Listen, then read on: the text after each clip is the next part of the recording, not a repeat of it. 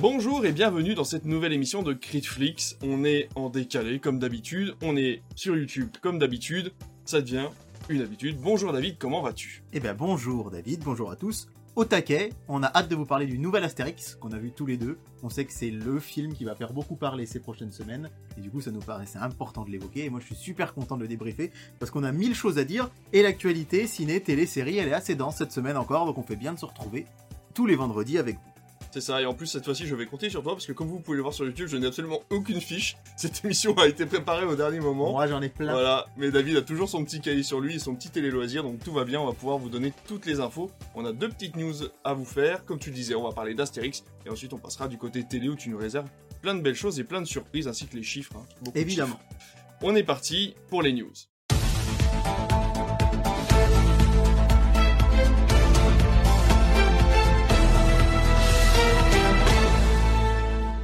Eh ben écoute, je vais attaquer ces news tout de suite parce que c'est toi qui les as préparées et j'ai juste à la dire. Euh, donc du coup, on a appris euh, très récemment que euh, Prime Video avait acheté les droits pour une série bah, télévisée, du coup Tomb Raider, tirée des derniers jeux vidéo qui étaient sortis sur PS3, PS4 et PS5.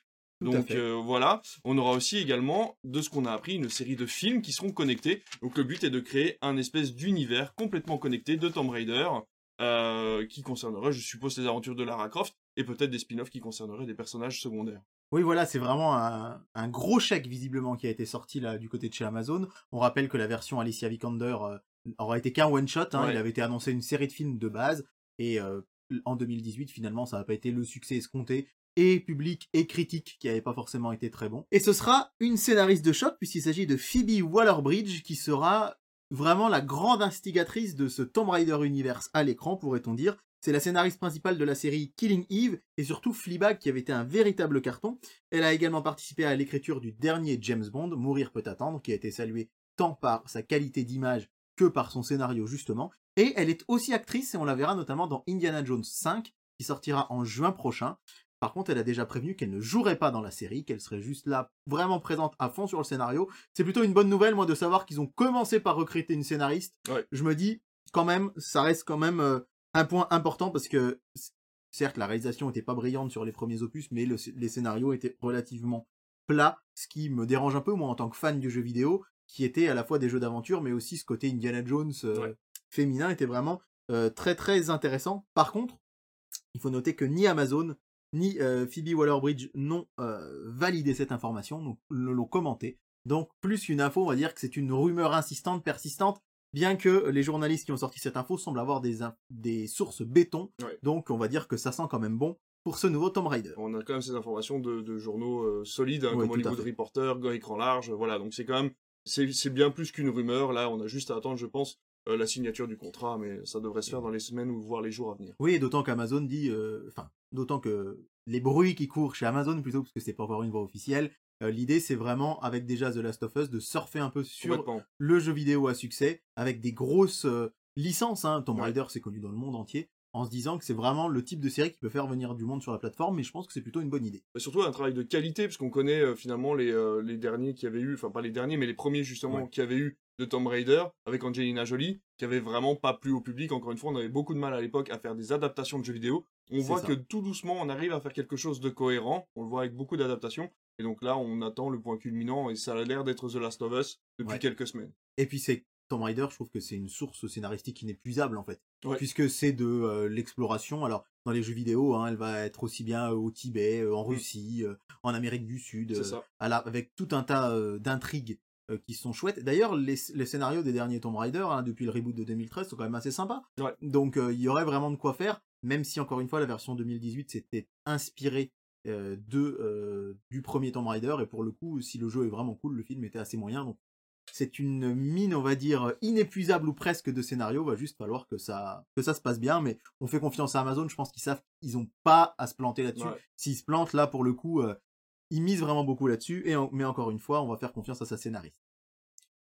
On passe à notre deuxième news et on va revenir sur un acteur que tout le monde adore et qui a hâte de revenir à l'écran. Toby Maguire apparemment serait prêt à revenir un Spider-Man. Et ben voilà, il serait prêt à revenir euh, en tant que Spider-Man. Il y a une interview vraiment, euh, vraiment très très intéressante euh, de Tobey Maguire qui a été euh, révélée il y a quelques jours. et dans lequel il dit qu'il adorerait revenir en tant que Spider-Man dans un prochain film. Alors évidemment, euh, pas forcément un Spider-Man 4, hein, le sujet, et le, le thème serait quand même assez curieux, mais pourquoi pas de revenir, euh, dit-il, dans une nouvelle suite de Spider-Man du MCU, puisque il a même avoué lui que quand on est venu le chercher euh, du côté de chez Sony pour lui proposer de reprendre le costume, la première chose qui lui était venue en tête c'était ah ben il était temps. C'est-à-dire que vraiment il n'attendait que ça de revenir en tant que Spider-Man.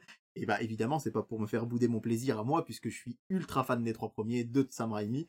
Et euh, quand je l'ai revu à l'écran, j'avoue que pour le coup c'était certes que du fan service, mais que ça a été super efficace pour moi. Et euh, quand on lui demande est-ce que tu serais prêt à faire un nouveau film Spider-Man ou à réapparaître dans un film, il dit je répondrai évidemment oui. Dites-moi pourquoi je n'aurais pas envie de le faire. J'apprécie ce qui a été partagé dans ce film avec les autres. J'adore les histoires des autres Spider-Man à l'écran. Et je me dis que euh, y, mettre mon histoire aussi, euh, ça peut être quelque chose d'hyper intéressant. Et j'espère vraiment avoir une chance d'y revenir. Euh, il y a des choses il y a des choses personnelles, pardon, qui sont des sortes de résolutions ou une façon de revoir mon Spider-Man. Je ne sais pas trop comment le dire, mais j'ai très très envie de revenir. Et je ne veux pas dire que ce fut d'une manière, et je ne veux pas dire que ce fut une manière de refermer ce chapitre de ma vie, mais plutôt de le revisiter en apportant des réponses. Pour lui, vraiment, euh, Spider-Man No Way Home, avec son retour, c'est pas du tout conclusif. Il ne pense pas que cette apparition, elle soit là pour conclure son histoire en Spider-Man, mais au contraire, peut-être pour s'ouvrir à de nouvelles opportunités. Donc évidemment, on attend ça avec impatience. Oui, complètement. Puis il représente un peu le vieux Spider-Man, quelque chose comme ça. Après, c'est vrai que dans No Way Home, il avait ce côté un peu Spider-Man dépressif. Oui, celui qu'on pouvait ouais. connaître justement dans New Generation qu'on a eu en 2018. c'est vrai. Où on avait ce Spider-Man avec euh, sa femme qui l'avait quitté, etc., etc. Alors que euh, celui de Andrew Garfield était un petit peu plus jovial, un petit peu plus euh, dans le speed. Donc c'est vrai que ça peut donner des espèces de Spider-Man complémentaires sur des films où ils se croiseraient, euh, bah, justement comme le New Generation 2 qui arrive bientôt, Ouais. avec des multiverses. Après c'est très compliqué chez Marvel, à mon avis, en tout cas au niveau du MCU, de recréer des multiverses encore une fois, à voir ce Non, non, mais je pense effectivement avoir à suivre chez Sony, euh, Mm. ça peut être un peu des caméos hein, aussi. Ouais, euh, par moment, il part dans un autre univers. Mais après, il faut quand même pas oublier que ça a été un, un succès mondial incroyable. hein. Pour rappeler les chiffres des entrées en France qui étaient euh, vraiment in- incompréhensibles, presque personne ou presque ne voyait n'imaginer de tels scores au box-office. Ça a été le gros carton de l'année 2021. Et euh, je pense que, bah, évidemment, hein, quand il y a des sous-sous derrière, on va pas se mentir, ça donne envie aussi aux producteurs de films de faire de nouvelles choses. Et pourquoi pas avec Tobey Maguire, Andrew Garfield, etc. Donc, affaire à suivre. Complètement. Et si tu le permets, David, j'ai une petite news bonus, très rapide pour nos internautes qui nous regardent et nous écoutent. J'ai vu ça il y a quelques minutes. C'est Eddie Murphy qui a lancé un appel du pied à DreamWorks. Figurez-vous qu'il n'est pas spécialement Oui, très content du fait que le Chapeauté 2 soit sorti était un succès. Alors il s'en réjouit, mais pour lui, l'âne est beaucoup plus drôle que le Chapeauté et il veut absolument que DreamWorks fasse un spin-off sur l'âne de Shrek. Alors évidemment, c'est quelque chose qui a fait réagir un tout petit peu, mais je crois que l'info est sortie il y a quelques heures. Alors évidemment, quand vous nous regardez, vous, ça fait quelques jours. Et euh, c'est vrai que du coup, ben, ça nous permet aussi de, de se dire que euh, DreamWorks euh, renaît un peu de ses cendres avec le Chapeauté 2. J'ai vu qu'il était encore à l'affiche dans plein plein de salles en Ouais. France et qui marche toujours bien. Ouais. Alors, bonne ou mauvaise idée, je sais pas ce que tu en penses, mais euh, mais voilà, c'est Bah, un appel du pied. Faut dire qu'Eddie Murphy, on le voit plus beaucoup en ce moment à la télé aussi. Oui, c'est ça, il y a un peu de ça. Et puis il s'est fait un peu remarquer aux Oscars aussi avec son, son petit discours. Pas aux Oscars, aux, aux Golden Globes avec son petit discours. Donc euh, pourquoi pas, après DreamWorks, ils sont assez doués pour les spin-offs en général. Euh, ça peut donner quelque chose de sympathique. Après, je vais t'avouer que moi, je préfère le chapeauté que l'âne de Shrek. L'âne de Shrek n'est rien sans Shrek. Donc... Voilà. Mais bon, avec la... Si, je sais pas si pour ceux qui l'ont vu, mais la fin du chapeauté 2 annonce Mhm. éventuellement une, une remise à niveau aussi de, de la licence de Shrek. Donc pourquoi pas faire revenir Eddie Murphy à ce moment-là. Et moi, je mets quand même un tout petit bémol. Ce sera pour nous en France avoir une pensée à la mémoire de Med Hondo. Med Hondo, c'est le doubleur d'Eddie Murphy et le doubleur de l'âne dans Shrek. Et c'est une voix, j'allais dire inimitable, non, parce que des tas d'humoristes et d'imitateurs limitent en disant j'imite super bien Eddie Murphy. En fait, c'est Med Hondo qui Ouais. imite. Et c'est vrai qu'il nous a quittés il y a quelques années. Il était pas très âgé d'ailleurs. Et euh, avoir une pensée pour ce grand, grand monsieur du doublage qui va forcément nous manquer si un jour il y a vraiment un film Ah sur bah, l'âne. complètement, oui, c'est ça le problème. C'est que s'il y a une reprise en, VF, ça va être très compliqué de récupérer l'ambiance qu'il y avait dans les deux premiers, enfin les quatre premiers Shrek. Quatre Il premiers. y en a ouais. quatre. Il y en a quatre, Moi, ouais, je- ouais. Tu vois, je me suis arrêté au deuxième tellement euh, c'était pas possible de voir les deux autres. Mais voilà, en tout cas, oui, euh, bah, pourquoi pas revoir l'âne tout seul, je suis pas Ouais, je suis pas sûr non plus. Il y avait quand même plus de potentiel chez le chapeauté, mais voilà. C'est la petite news bonus eh ben, on va arrêter les héros tout seuls et on va partir sur les héros en duo, puisqu'on va passer à notre sujet principal et on va parler d'une force du box-office, Astérix et Obélix, l'Empire du Milieu.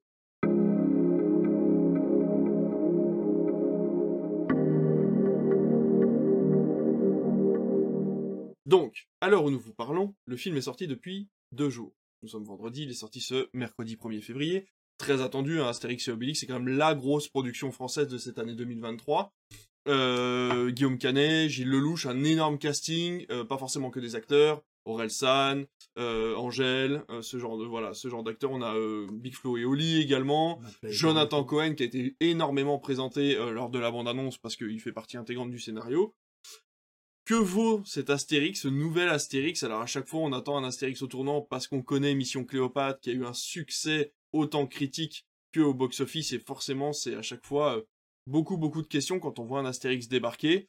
Là, euh, le duo Canet-Lelouch est connu pour ne pas forcément plaire à tout le monde. On a pu le voir toi et moi en avant-première. On a eu cette chance, comme beaucoup de Français d'ailleurs, Oui. puisqu'on peut l'annoncer, le film a été euh, cartonné au box-office, hein, juste pour les avant-premières, donc on n'a pas encore les chiffres de ce mercredi 1er février, mais en tout cas pour les avant-premières du 29 euh, janvier, il a absolument tout cartonné, et il est premier du box-office de la semaine euh, dans laquelle il a été présenté. Alors, je vais te laisser commencer. Dis-moi ce que tu as pensé de ce Astérix et Obélix, l'Empire du Milieu. C'est difficile de répondre de but en blanc à ta question de ma- manière directe. je vais juste, euh, pour les gens qui nous écoutent, dire un petit mot sur mon rapport à la saga, parce que je pense que c'est important de recontextualiser pour comprendre mon avis. Euh, mon Astérix préféré, moi, c'est le tout premier. C'est Astérix et Obélix contre César, Ouais. que j'avais vu à l'époque au cinéma, euh, enfant, avec mes parents, en famille. C'était un, un super souvenir. Je dis ça parce que j'ai conscience que le meilleur, c'est Mission Cléopâtre, mais c'est pas forcément mon préféré. Ouais. Parce que quand Mission Cléopâtre est sortie, j'avais 13-14 ans. Et c'était vraiment l'enfant, l'ado, qui lit des BD Astérix, qui avait pas vraiment l'habitude de l'humour des nuls, Ouais. et qui a été confronté du coup à, à un film qui ressemblait pas trop à sa BD, ou à ses BD, ou à ce qu'il avait l'habitude de voir, les 12 travaux, des choses comme Tout ça. Aujourd'hui, avec le recul, j'adore Mission Cléopâtre, mais c'est vrai que la nostalgie marche plus sur le précédent, et voilà. Donc, c'est pour ça que je me permets de le dire, parce que je sais que beaucoup de gens le comparent, ou veulent le comparer à Mission Cléopâtre parce que c'est leur préféré. Et moi, je le dis, c'est le meilleur, mais c'est pas forcément mon préféré, donc du coup, j'ai moins cette tentation-là. Mais c'est vrai que, euh, en plus, c'est le seul qui n'a pas été approuvé par, euh, alors l'un des deux du Oui, duo, euh, Uderzo. avec Uderzo, qui avait dit que justement Ouais. c'était le seul qu'il ne, qu'il ne considérait pas comme un Astérix parce qu'il ne respectait Voilà. pas forcément la BD. ouais. Alors à l'époque, il y a des blagues qui m'avaient fait mourir de rire. hein. Quand on l'attaque, l'Empire contre-attaque, par exemple, j'avais trouvé ça génial. Mais c'est vrai que j'avais été un petit peu décontenancé. Astérix aux Jeux Olympiques de 2008, je le, je le déteste. Mais vraiment, je l'aime pas du tout. Mais vraiment, vraiment pas. Et je fais partie des rares qui défendent la version 2012 au service secret de Sa Majesté. Qui était pas était, ridicule qui était que ça. assez, ouais, qui ouais, était ouais. assez bon enfant et que j'avais plutôt apprécié. Donc j'allais voir cet Astérix euh, et l'Empire du Milieu avec beaucoup d'appréhension sur le duo Canet-Lelouch. Parce que Guillaume Canet, c'est un réalisateur que j'aime beaucoup, c'est un acteur que j'apprécie, j'ai eu l'occasion de le croiser à Caen euh, en 2019, très sympathique. Il m'a paru très sympathique, même si je sais pas s'il l'est vraiment dans la vie. Mais en tout cas, voilà, c'est un acteur qui, euh, que j'avais trouvé sympa. Mais euh, lorsque les premières images du tournage sont sorties, euh, alors comme le dit très justement Gilles Lelouch dans une interview que j'ai entendue aujourd'hui, ce qui a été dur pour lui, c'est qu'il y a déjà eu plein d'Astérix, mais il y a eu qu'un Obélix. Oui. Il y a eu que deux Pardieu. Oui. Donc voilà. Mon avis comme ça de but en blanc sur le film, il est difficile à dire. Euh, je, à plein de moments, je me suis dit, pff. et à plein de moments, je me suis dit, ah, c'est pas si mal. Donc je suis assez mitigé, mais je vais dire que j'ai quand même un avis plutôt positif au final. Euh, on reviendra, je pense, sur plein de détails ensemble, mais quelques qualités que j'ai trouvées au film, euh, le visuel, c'est le, Oui. le plus bel Astérix. Je suis entièrement d'accord avec toi. Mais heureusement, hein, entre guillemets, puisque le précédent est- date de 2012, Oui. donc il avait quand même 11 ans. faut savoir que c'est 4 ans de tournage, Mm. cet Astérix là, hein, euh, 65 millions ouais, d'euros. 65 millions d'euros de budget, donc je l'ai trouvé très beau.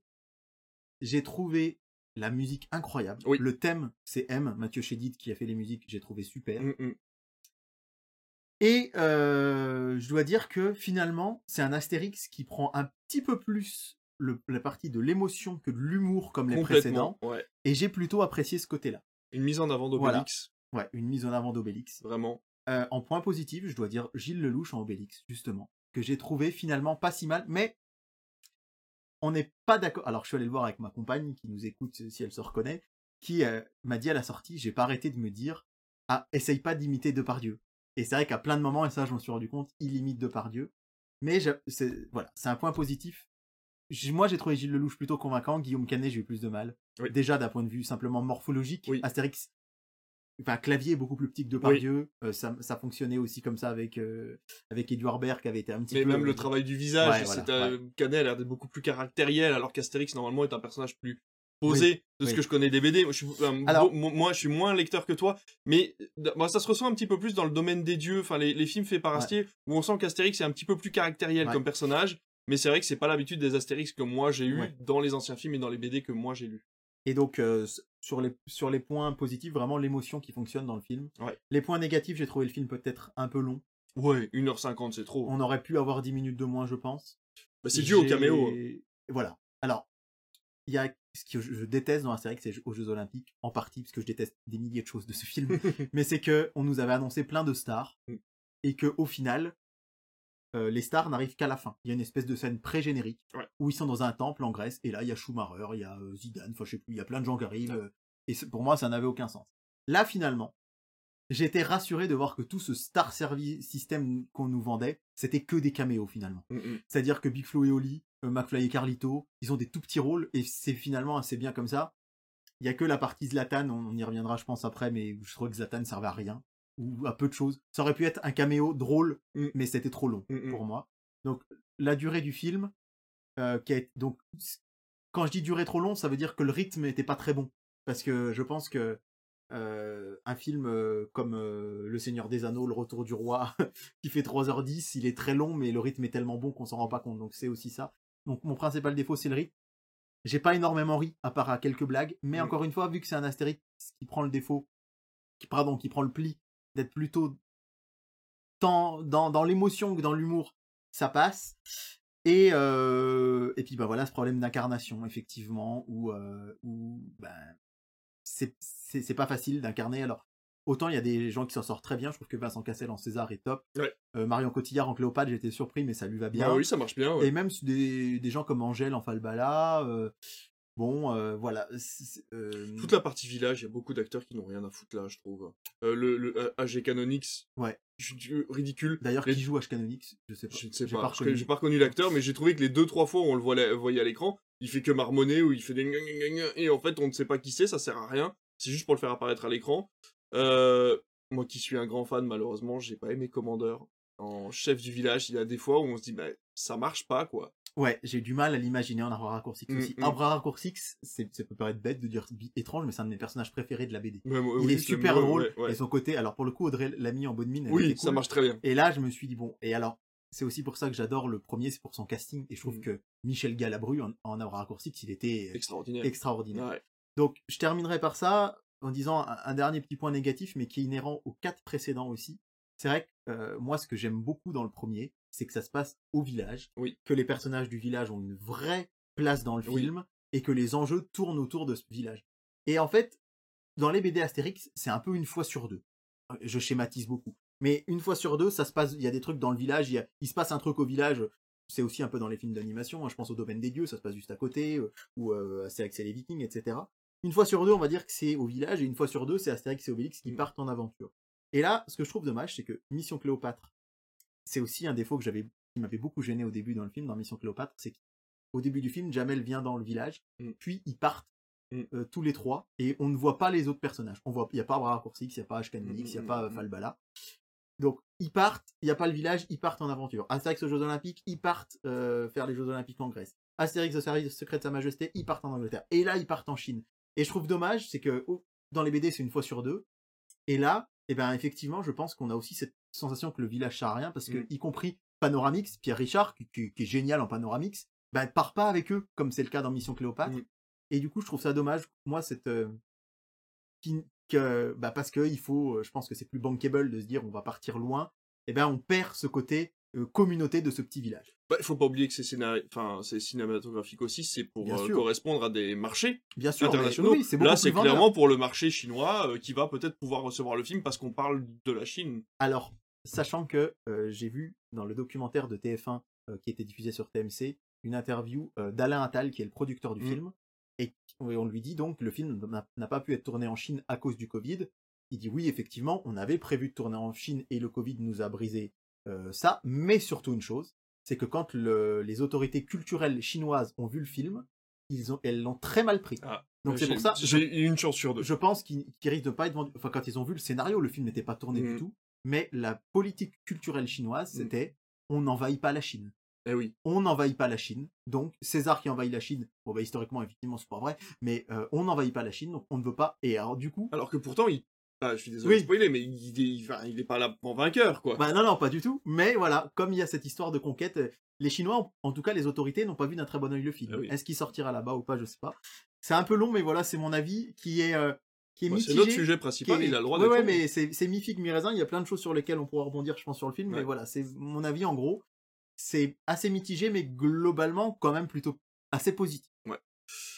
Bah écoute, je suis un peu d'accord avec toi. Euh, dans l'ensemble, c'est pareil. Je suis sorti de la salle, je me suis dit, bon, ouais, pourquoi pas. Finalement, on n'est pas si éloigné des autres films Astérix. Encore une fois, on met Opération euh, Cléopâtre euh, de côté, puisque voilà, c'est un film qui est à part au niveau de sa, sa- ses blagues, au niveau de son scénario, au niveau de son succès aussi. C'est très difficile de le comparer. Je pense qu'au bout d'un moment, il faut le mettre de côté en disant que le premier Jurassic Park est pas comparable avec Jurassic World, par exemple. Ouais. C'est des choses où, voilà, une fois qu'un film a eu un succès, effectivement, on veut surfer sur la vague, mais parfois il faut réussir un petit peu à s'en éloigner. Et bon, là, effectivement, il faut essayer de se séparer de ça.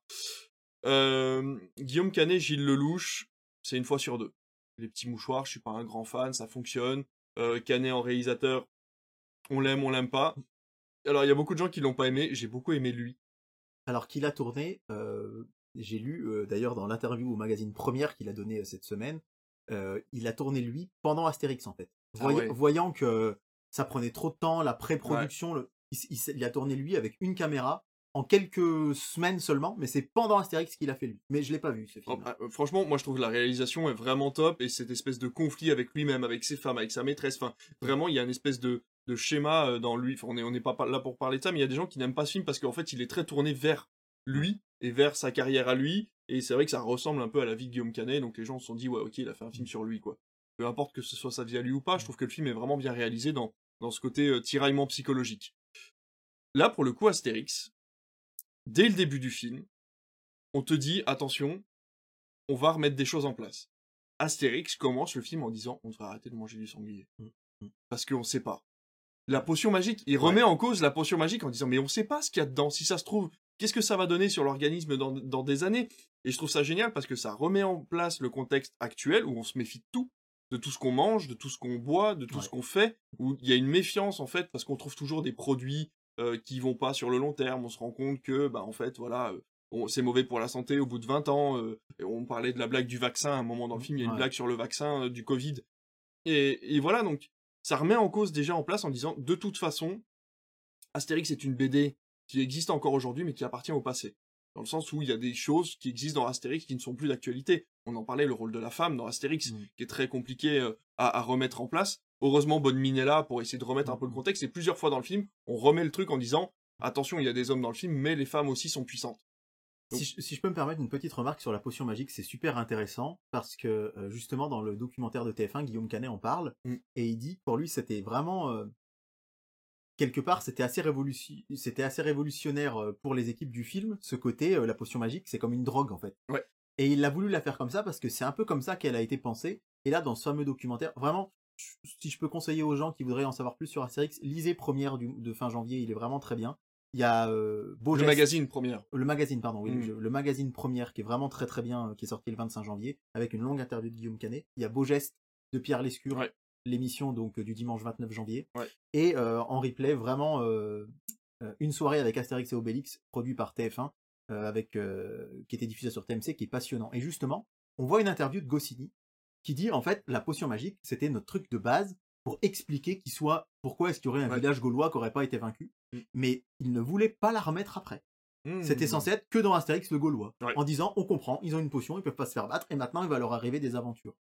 Et, et en fait, c'est les gens qui l'ont réclamé, qui ont adoré ça. Il y a euh, d'ailleurs euh, euh, Georges Pompidou, président de la République, qui dans une allocution va dire la potion magique des Gaulois n'existe pas, mais nous Français, nous avons de la ressource, des choses comme ça, c'est assez dingue. Et en fait, euh, ce côté-là, effectivement, c'est un Astérix qui, comme toujours, moi j'ai quelqu'un qui a vu là en première hier qui m'a dit c'est gênant tous les anachronismes qu'il y a dedans, ils font des blagues euh, sur la période maintenant, mais Astérix, dès le premier été- album, Oui, oui. le- l'ouverture d'Astérix et les 12 travaux, euh, ça dit on est en 50 avant Jésus-Christ, et là on voit une décharge avec une télé, euh, un matelas et tout, et le- la voix off. D'ailleurs, voix off, très sympa dans euh, l'Empire du Milieu, c'est Oui. Gérard Darmon. Gérard Darmon qui fait ça très bien. Ouais, qui fait ça très bien. Et bref, euh, là, le, le narrateur, Pierre Tcherniak, il dit non, mais ça va pas, enlevez ça. C'est Mm. Voilà, les anachronismes, pour le coup, ça m'a pas choqué, mais il voulait vraiment inscrire ce côté-là. Bah oui, effectivement, euh, on sait pas ce qu'on boit, on sait pas. Il y a Pierre Richard, Panoramix, ça, on n'a jamais vu ça dans un autre Astérix, qui, euh, Qui en boit. qui en boit, enfin, qu'en boit, puis on sent qu'il est un peu accro, quoi. Et on Mm. lui dit, elle est forte, tu l'as testée, puis tu oh, un petit peu, quoi. Et il y a ce côté addictif. Et euh, justement, le fait, je trouve, je trouve que c'est un parti scénaristique assez intéressant qu'on n'a jamais vu dans la BD, de cet Astérix qui essaye de se passer de Ouais. potions. Et je trouve ça hyper intéressant. Astérix veut être valorisé, il se dit, mais Mm. non, euh, je veux montrer que je suis quand même capable de quelque chose sans ça. potion. Et qui n'y arrive pas. Et qu'il n'y arrive pas. Et Ouais. donc, euh, c'est vrai qu'il y a cette banalisation de la potion magique. Comme... Alors, on va très loin dans le sujet, mais c'est vrai qu'en ce moment, on parle beaucoup de la banalisation de l'alcool en France. Ça peut être aussi un lien Oui, là-dessus. des- donc, faut, voilà. liens, bien sûr. Je pense que cet Astérix-là est bien plus profond qu'on ne le pense. Malheureusement, les gens vont voir un Astérix pour le côté léger que ça peut apporter au côté euh, familial. Et donc, forcément, il y a des gens qui vont s'attendre à avoir quelque chose de d'un peu lourdingue, euh, voilà, avec des blagues un peu pipi caca. Alors qu'en fait, pas du tout. Là, vraiment, ils ont décidé d'écrire le film comme quelque chose d'actuel, avec des problèmes qui sont, Mhm. voilà, qui se passent en France actuellement, et d'essayer de transposer ça euh, un peu comme ils peuvent. De là, euh, donc ça apporte pas mal d'avantages. D'autres avantages, c'est la mise en avant d'Obélix. Le fait que ça Ouais. soit pas Depardieu, effectivement, ça peut choquer. Mais je trouve que voilà, on en fait un personnage, comme le dit Gilles Lelouch, un personnage qui est très enfantin, Mhm. euh, qui a quelque chose de vraiment euh, très gamin en le soi et qui voit la vie forcément du bon côté, parce que justement il a cette invincibilité. Ouais, en ouais, fait, ouais. il peut lui se permettre de voir les choses en, en blanc ou en noir et pas forcément en tout gris. Et, euh, et du coup, il y a euh, voilà cette mise en avant d'Obélix qui a le droit au bonheur, qui a le droit d'être le personnage principal de l'aventure. Et je trouve ça vraiment chouette. Euh, Et Canet d'ailleurs explique que de base, il voulait que ce soit Depardieu qui ait le rôle Ouais. dans le documentaire. Il l'appelle plusieurs fois, Depardieu refuse, et quand il apprend que c'est Gilles Lelouch, Gilles Lelouch euh, va appeler Depardieu. Mm. Alors c'est très rigolo dans le, dans le documentaire de TF1 parce qu'il dit que tu l'appelles 15 fois puis il te répond jamais. Quoi. mm, mm, mm. Et il dit en fait, euh, Depardieu m'appelle. Il dit l'appel dure 8 secondes. Il me dit Allô, euh, ouais, tu m'appelles parce que tu veux euh, savoir comment jouer Obélix. Mm. Et bien c'est simple, Obélix il a des pâquerettes dans les yeux. Et il raccroche. et il dit en fait, cette phrase elle est toute bête, mais elle m'a servi tout le long. Parce Ah que oui. oui, il a des pâquerettes dans les yeux. C'est ça. Et je trouve que Gilles Lelouch le fait Ouais, bien. ouais, ouais. Mais c'est vrai qu'il y a ce côté costume un peu fake. Euh, c'est vrai que bon, bah, Depardieu, il a cette carrure, et c'est vrai que Gilles Lelouch l'a peut-être un peu moins. Et j'ai trouvé que voilà, ce costume, c'est pas forcément qu'il porte mal le rôle, c'est que j'ai trouvé que le costume par moment était pas très très bien fait, et donc c'est un peu dommage. Euh, une fois ça fait, bon bah voilà, il y a la dispute Obélix Astérix qui est plutôt intéressante, mais ça c'est pas la première fois qu'on le voit, mais je trouve que dans ces limites là, Ouais, c'est ouais, ouais. c'est la première fois qu'on y arrive, il faut vraiment attendre la fin du film pour qu'il y ait euh, une réconciliation et surtout une réconciliation qui est très émouvante finalement. Euh, voilà, qui, qui montre à quel point on peut avoir une bromance en fait, cette espèce d'amitié entre les deux. où- C'est vrai qu'on n'en parle jamais, mais Astérix vit avec Obélix. Oui, c'est ça. Et voilà, il y a plein de choses, petites choses comme ça Alors, qui sont dans les chouettes. BD, pas toujours. Pas toujours. Ils ont, ils ont parfois chacun leur, euh, leur Ouais. maison, mais dans certains albums et dans, et dans le film, là, en l'occurrence, ils vivent ensemble. ouais. Voilà. Et voilà, donc moi sur les points positifs, il y a des blagues où j'ai rigolé, j'ai trouvé que la relation des personnages était plutôt bien faite. Dans les points négatifs, euh, c'est surtout au niveau des acteurs. J'ai eu du mal avec le jeu de Jon- Jonathan Cohen. Je trouve qu'il ne correspond pas du tout à ce qu'on peut avoir dans un Astérix et Obélix. J'adore Jonathan Cohen, j'adore ce qu'il fait dans La Flamme, j'adore ce qu'il a fait dans Le Flambeau, j'adore le voir de temps en temps dans ses petites impros, mais là, je trouve qu'il n'a pas sa place. Et en plus de ça, c'est très choquant, cette espèce de... bah, ils sont tous teints en blond pour passer pour des Gaulois, et vraiment, ça fait fake. Mm. Et Alors c'est fait exprès, mais du coup, pendant tout le film, on a cette espèce de barbe brune et ses cheveux blonds avec ce casque en plastique, et on a vraiment l'impression qu'il porte un costume, et j'ai trouvé ça vraiment assez désagréable euh, pour le rôle de Jonathan Cohen.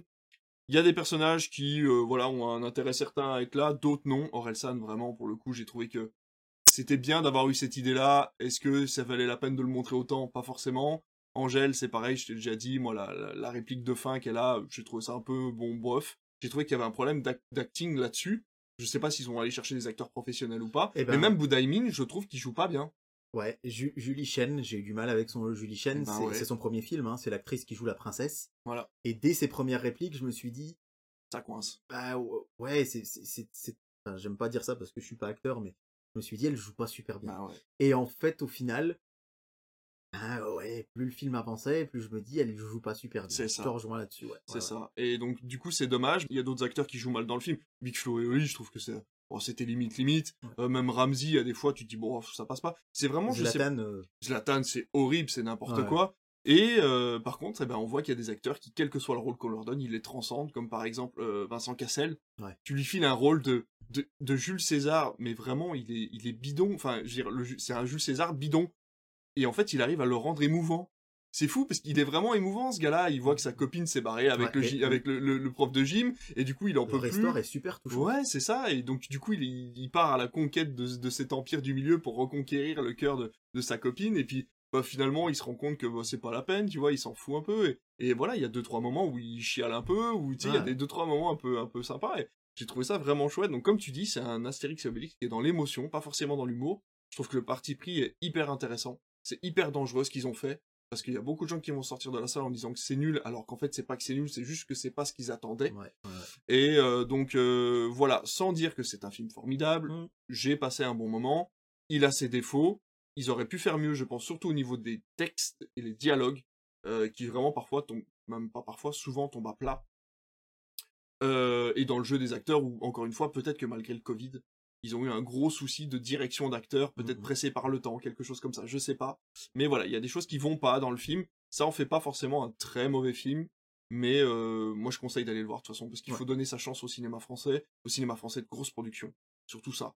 Et, euh, et quoi qu'il en soit, il y a des choses à en tirer, il y a des choses à dire sur cet Astérix-là. Je sais pas si tu as toi des choses à rajouter de ton côté. Alors, j'ai vu une, une interview qui est assez incroyable. hein. C'est une rencontre, c'est une interview de 1969, je crois, à la télé française, où euh, Hergé, le créateur du Tintin, dialogue avec Uderzo et Goscinny, les Ah. créateurs d'Astérix. Donc, autant dire que les deux plus grands, Bah ouais. enfin les trois plus grands maîtres de la BD euh, franco-belge au monde et de tous les temps presque. hein. Et euh, c'est intéressant parce que Hergé, il dit, moi quand j'écris mes histoires de Tintin, je les écris très premier degré. Mm. C'est-à-dire que j'écris vraiment mon, mon aventure et euh, et je sens que vous, il y a énormément de second degré dans Astérix et que tout tourne autour de l'humour. Et Goscinny lui répond, ben en fait c'est simple, je crois que vous, vous écrivez votre Tintin, votre histoire, et qu'après vous rajoutez des blagues.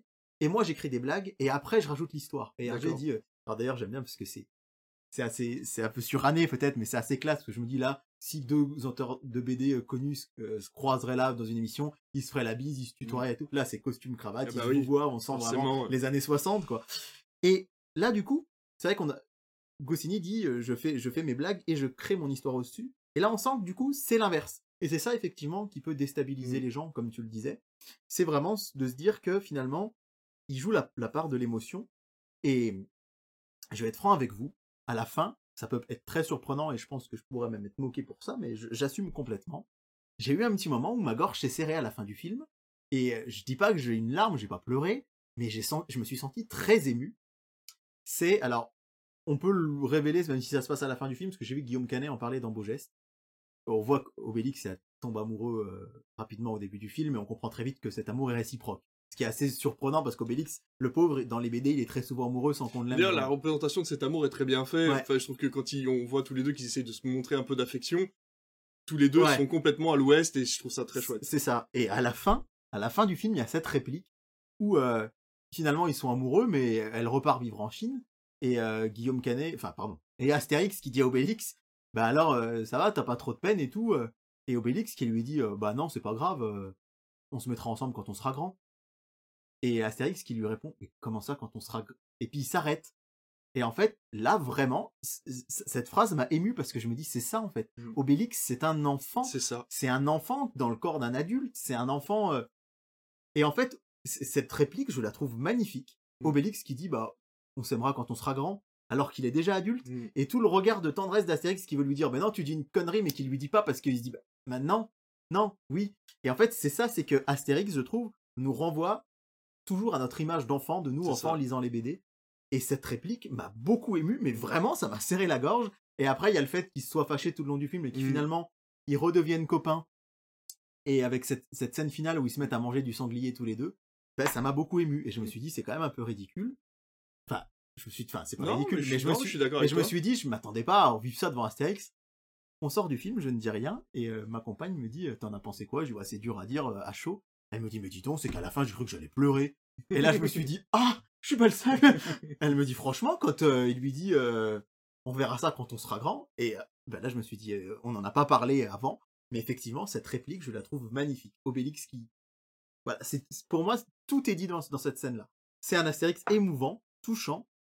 On voit aussi pour la première fois, parce que c'est pas dit dans une, c'est pas dit dans une BD, mais dans un album un peu à part, on voit Obélix tomber dans la marmite quand il était petit. Ah, je savais pas ça. Et ça, ça, ça n'existe pas en BD. Il y a un album Ouais. hors série qui s'appelle Comment Obélix est tombé dans la marmite quand il était petit. D'accord. Et il est écrit par Goscinny, illustré par Uderzo, mais c'est pas une bande dessinée. D'accord. C'est vraiment des textes et Ouais, des images. peu à la petit Nicolas. Ouais, euh, voilà. Et là, je me dis, euh, l'avoir montré à l'écran, c'était chouette de voir vraiment comment ça s'est passé. Et euh, on a du coup cet Obélix qui, en fait, oui, euh, c'est pareil, ça, euh, Uderzo qui l'explique dans le documentaire. En fait, c'est une marmite. Il est tombé dans la marmite, mais la marmite, c'est lui. Son corps est vraiment basé sur une marmite. Ah bah oui. Et c'est vrai que c'est pas forcément flagrant, mais, mais ouais, vraiment, ce, le côté touchant pour moi a super bien fonctionné. Et ça, j'insiste beaucoup là-dessus. Jonathan Cohen, il fait du Jonathan Cohen. Et moi, je l'adore. Et, et c'est vrai que je comprends ce que tu veux dire. Moi, ça m'a pas gêné vraiment. Et je me suis dit, bah, heureusement qu'il est là pour l'humour parce que, voilà. Parce que des fois, euh, ça avait un peu du mal et, et bon, bah, il fait du Jonathan Cohen. Mais euh, ce que dit Guillaume Canet aussi, que je trouve passionnant, c'est qu'il dit euh, que pour eux, ça a été extrêmement difficile parce que, comme tu l'as dit, Uderzo avait pas aimé du tout Mission Cléopâtre. Mais un peu, j'allais dire, comme Stephen King a détesté Shining de Kubrick, c'est que parfois, l'œuvre n'est plus l'œuvre de base, mais il faut aussi accepter Ouais, que ça. s'émancipe. Et là, Hachette, donc, euh, qui a eu un cahier des charges très précis, on le Mhm. rappelle, hein, pour le réalisateur du nouvel Astérix, il fallait obligatoirement qu'il ait déjà eu un César, il fallait qu'il ait déjà fait au moins 3 millions d'entrées au Ouais. cinéma, il fallait qu'il ait déjà fait des films en anglais. La shortlist était court. hein. Et d'ailleurs, Canet, lui, pensait jouer plutôt César à l'origine. Mm. Euh, et finalement, euh, bon, bah, les choses ont été, euh, ont été sont goupillées autrement, mais tout ça pour arriver au fait que, ben, finalement, Hachette n'a pas voulu dévier, il ne fallait absolument pas dévier du, du texte et des dialogues. Mm. Et Guillaume Canet a dit que c'était une, une déchirure pour lui parce qu'il y avait eu énormément d'impro Ouais. dans, les, dans le tournage et des impros excellents. Mm. Et j'imagine, enfin moi j'imagine Cohen parce que forcément en impro il est génialissime. J'ai regardé un petit peu la famille en or spécial Astérix. C'est vrai que moi qui adore Camille Combal, Camille Combal qui rencontre Jonathan Cohen, deux mètres de l'impro, enfin faut pas les laisser tous les deux quoi. Sûr. Et il dit ouais, j'étais obligé de j'étais obligé de, de couper et de dire non, on recommence, ne bougez pas du texte parce que Hachette a, a validé un scénario et ils vérifiaient, ils ont Ah vérifié ouais. tout le long du tournage que la virgule près dans le scénario était à la virgule près. La seule chose qu'ils ont accepté qui n'était pas prévue, c'est euh, quand euh, quand euh, Vincent Cassel arrive et qu'il fait Joule, Ah le oui. signe de Joule, ils ont dit bon allez ça ça passe mais voilà. Et c'est là qu'on se dit que bah, le cahier des charges d'Hachette des éditions Albert René qui sont propriétaires des droits d'Astérix, ça, ça ça doit être pénible parce que je me dis que quelque part ils ont vraiment pas eu un, Ouais. un regard euh, sur leur film où au bout d'un moment t'écris des trucs, on te les retouche mais après n'avoir droit à aucune impro alors qu'on sait que dans le cinéma il y a énormément de, scènes cultissimes aujourd'hui qui sont des impros. Mm, mm. Donc ça, c'est vrai que c'est un petit peu embêtant. Donc euh, voilà, c'est un des points, euh, c'est un des points que je voulais évoquer et je pense que bah, j'ai fait globalement le tour. Je, je, je regarde hein, parce que j'avais, voilà, non, j'ai, tout- j'avais fait des petites notes pour. euh, Bah, pour tu sais, que- tu sais que j'avais fait des petites notes aussi, alors du coup, voilà, vous allez voir euh, en direct, enfin pas en direct, mais sur la vidéo, je pense que je vais pas couper, de regarder un peu ce que j'avais noté, rappelons qu'il a été tourné en Auvergne, pas très loin de chez nous, euh, que les, les lieux de tournage sont vraiment très chouettes et, et que ça, ça rend vraiment bien. Et, et bon, bah voilà, 60 65 millions de budget. Moi, je trouve ça un peu abusé quand Canet dit, même si je comprends ce qu'il veut dire, que tout l'avenir du cinéma français porte sur ses épaules. Enfin, il le dit pas comme ça d'ailleurs. Mais c'est vrai que si c'est un gros flop, ça risque de refroidir un peu les investisseurs. Ils vont pas mais, arrêter de le faire. mais ils arrêteront jamais de le faire. Il ça, a dit qu'ils arrêteraient de le faire. Alors Ouais. c'est faux. Il y aura peut-être un temps de pause où Oui, on va voilà, dire attends, on va calmer un peu le jeu avant de remettre des sous. Mais ça n'empêche pas. Surtout qu'on a euh, les trois mousquetaires qui arrivent dans Oui, quelques semaines évidemment. et qui lui euh, est aussi cher, voire plus cher parce Bah, que c'est ouais, beaucoup plus cher. Hein. Et euh, donc euh, voilà, je pense qu'il n'y a pas d'inquiétude par Non, et à puis ça. les autres Astérix avaient coûté très très cher. Ouais. Euh, au service secret de Sa Majesté, on dit, 50. que, on dit que c'est un, un flop. Alors je trouve qu'il a fait quand même ses 3 millions d'entrées. Ouais, Il y a beaucoup de films français qui aimeraient faire un flop comme ça. Ça part très bien. Maintenant, à voir si le bouche à oreille va être bon. C'est vrai qu'à sortie des salles, les gens sont un peu comme nous. On n'a pas eu énormément d'échos positifs ni négatifs. Mais moi, je vous encourage vraiment à essayer d'aller le voir. Ne serait-ce que ben, pour s'en rendre compte. Enfin, il faut toujours aller voir les films. Mais si vous hésitez, allez-y. Vous, vous pouvez quand même être agréablement surpris par plein de choses. Encore une fois, la musique, la musique, l'OST est, est folle. Moi, je Ouais, trouve. ouais, bien sûr. ouais, euh, Non, puis c'est c'est- c'est Il un. y a des clins d'œil marrants. Ça reste un voyage vraiment sympa, c'est-à-dire que enfin c'est quand même Astérix et Obélix qui part euh, qui partent à l'autre bout du monde Et euh, les décors sont super beaux. Les décors en Chine sont très très beaux. Hein. le palais impérial, tout ça. Non, non, il y a des choses à voir. Et encore une fois, tout ce qu'il faut, je pense que pour apprécier le film, la seule chose qu'il faut vous dire, c'est que vous allez pas voir un film bébête. Faut Ouais, juste ouais. vous dire, allez, allez au-delà de ça, regardez la relation entre les personnages, regardez le scénario, voyez un petit peu ce qui a été fait par le réalisateur, donc par Guillaume Canet et par les équipes techniques qui est vraiment assez fou, et peut-être pas juste aller voir une comédie bateau, comme Ouais. on a l'impression d'en voir tout le temps en ce moment, justement. Vous voulez voir une comédie bateau, attendez le 8 février, allez voir alibi.com 2, pourquoi pas, mais vraiment Astérix et Obélix, ce qu'on vous propose, c'est une aventure. Ouais. Une aventure avec des relations de personnages, et, euh, et des relations de personnages qui sont vraiment très bien faites, parce que ce Ouais. duo Astérix et Obélix, ben, moi je l'ai trouvé vraiment très bien. Ouais. Je trouve que c'est une belle conclusion. Ah Allez le voilà. voir et faites-vous votre avis, mais c'est vraiment. euh, Enfin, pour ceux qui pensent que c'est vraiment euh, une catastrophe euh, annoncée, c'en est très très loin. Non, je pense oui, que oui, bien ce sûr. serait vraiment de la mauvaise foi. Vous pouvez ne pas l'aimer et ne pas l'aimer du tout, mais dire que c'est vraiment nul, que c'est pourri, que c'est. Mm, mm, hein. mm. Je pense que là, faut. non. Il y a, il y a Non, non. énormément de Voilà. bonnes choses quand même dans cette Astérix. Voilà, c'est ça. Tout à fait. Eh ben écoute, waouh, eh ben euh, il y aura eu des choses à dire sur cet Astérix là finalement, c'est peut-être un peu répété, mais bon, en tout cas j'espère que vous aurez fait votre propre avis. Et on va euh, bah, tout de suite passer à la chronique télévision.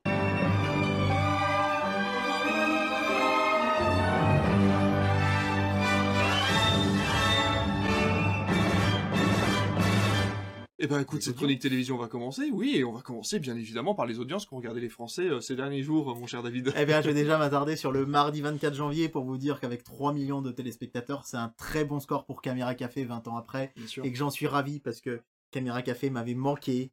Caméra Café, il faut quand même se rendre compte que ça n'a duré finalement que 3 ans, à peine plus de 3 ans. Et dites-vous bien qu'au niveau mondial, il existe du Caméra Café euh, en Italie, en Espagne. Enfin, c'est Ouais. le format français le plus vendu au monde et que dans plein de pays, ça existe encore. Ah oui, Il y a que chez nous finalement où presque ça s'est arrêté si tôt. Et moi, j'ai adoré ce retour. J'ai vu qu'il y avait eu beaucoup de polémiques euh, par rapport à, Et je voulais t'en parler, à- justement. à certaines choses que j'entends. Euh, mais enfin moi voilà, moi j'ai adoré le fait qu'ils soient partis du principe de se dire on va pas juste les mettre en 2022 euh, enfin 2021, 2022, 2023 mais on savait on va revoir, on va faire des épisodes de Caméra Café pour voir bah, qu'est-ce qu'ils ont fait en 2004, en 2006, en 2008. À chaque grand événement, on voit pendant le tsunami, on voit pendant ah euh, oui, euh, l'incendie de Notre-Dame, on les voit euh, pendant les attentats de Charlie Hebdo, on les voit, euh, on, on voit vraiment des épisodes comme si la vie de la boîte avait continué d'exister jusqu'en 2021. Et euh, c'est vrai que moi, ça m'a beaucoup plu. Alors, pour ce qui est des polémiques, c'est vrai qu'on a dit que c'était raciste, sexiste, grossophobe. C'est un, su- un sujet assez, assez touchy, mais euh, moi, j'ai peut-être, c'est peut-être une faiblesse de voir les choses comme ça, mais je me dis quand je vois un personnage à la télé qui a des réflexions racistes ou, euh, ou sexistes ou grossophobes, etc. euh, je pense que l'idée des auteurs, là en l'occurrence, C'est ce, qu'a- dit Bruno Solo, c'est justement de, de montrer, enfin, en montrant ces personnages-là, on dénonce ce fait-là. Montrer que ce tel personnage est raciste, j'ai du mal à me dire que des gens vont regarder ça en se disant oh bah c'est génial il est raciste faut faire comme lui au contraire moi j'y Mm. vois plutôt l'inverse c'est-à-dire que vraiment euh, c'est une manière de dénoncer Bah, ces sur- propos là quoi Surtout que Caméra Café, ça a toujours été une bande de losers. Le but, Oui, justement, voilà, c'est de ouais. montrer que c'était des, c'était, Voilà. enfin, ils étaient vraiment, euh, c'était le, le- comment on appelle ça, les, les stéréotypes, les pires stéréotypes Ouais. d'une entreprise, Ouais, et, qu'on s'en moque depuis des années, quoi. voilà donc 3 millions de téléspectateurs ça a vraiment bien marché C'est très bien. et euh, bon score sur euh, sur la suite euh, également en deuxième partie de soirée donc ça c'était mardi soir J'aime bien vous parler du vendredi parce qu'il y a cette fameuse histoire de notre film de Bien C8, sûr. c'est notre feuilleton qui va malheureusement s'arrêter cette semaine, puisque euh, ce vendredi soir il y a Pattaya, et, et ce sera la dernière fois, donc je vous en parlerai la semaine prochaine, mais après ce sera fini, puisque euh, on en parlera tout à l'heure, c'est assez bizarre.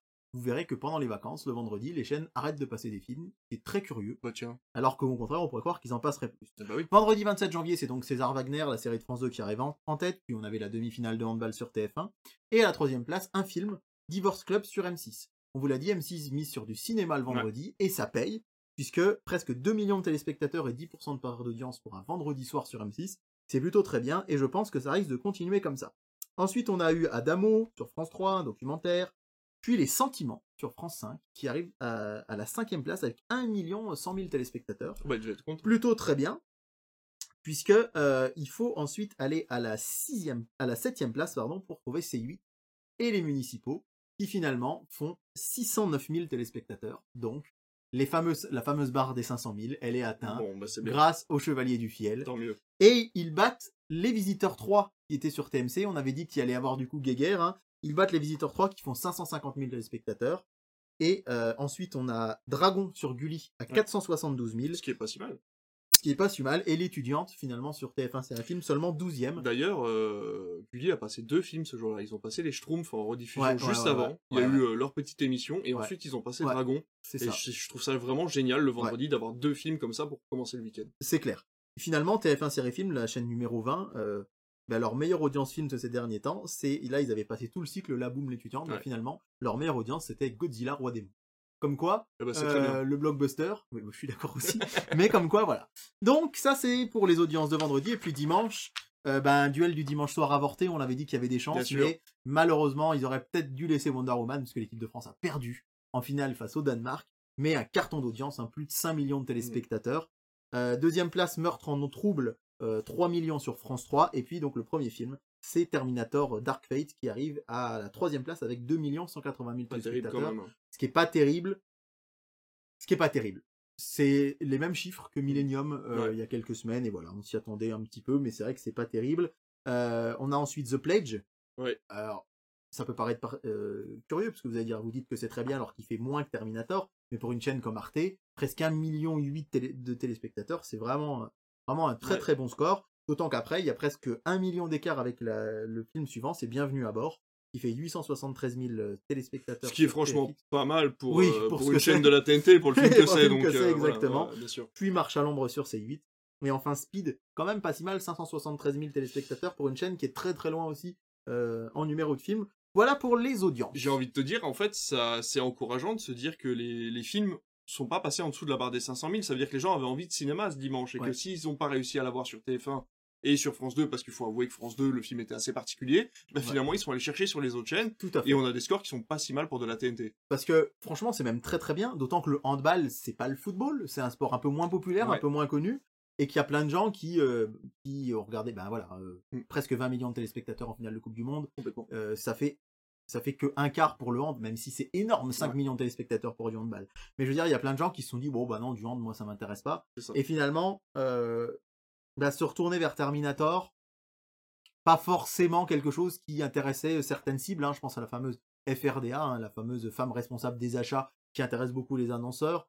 On sait que malheureusement encore aujourd'hui, la part des femmes dans les téléspectatrices du sport est assez est encore assez Ouais. faible. Ça progresse, mais c'est pas au niveau de la part masculine. Et du coup, Terminator, qui était un film qui peut-être s'adressait un petit peu moins à ce genre de public également.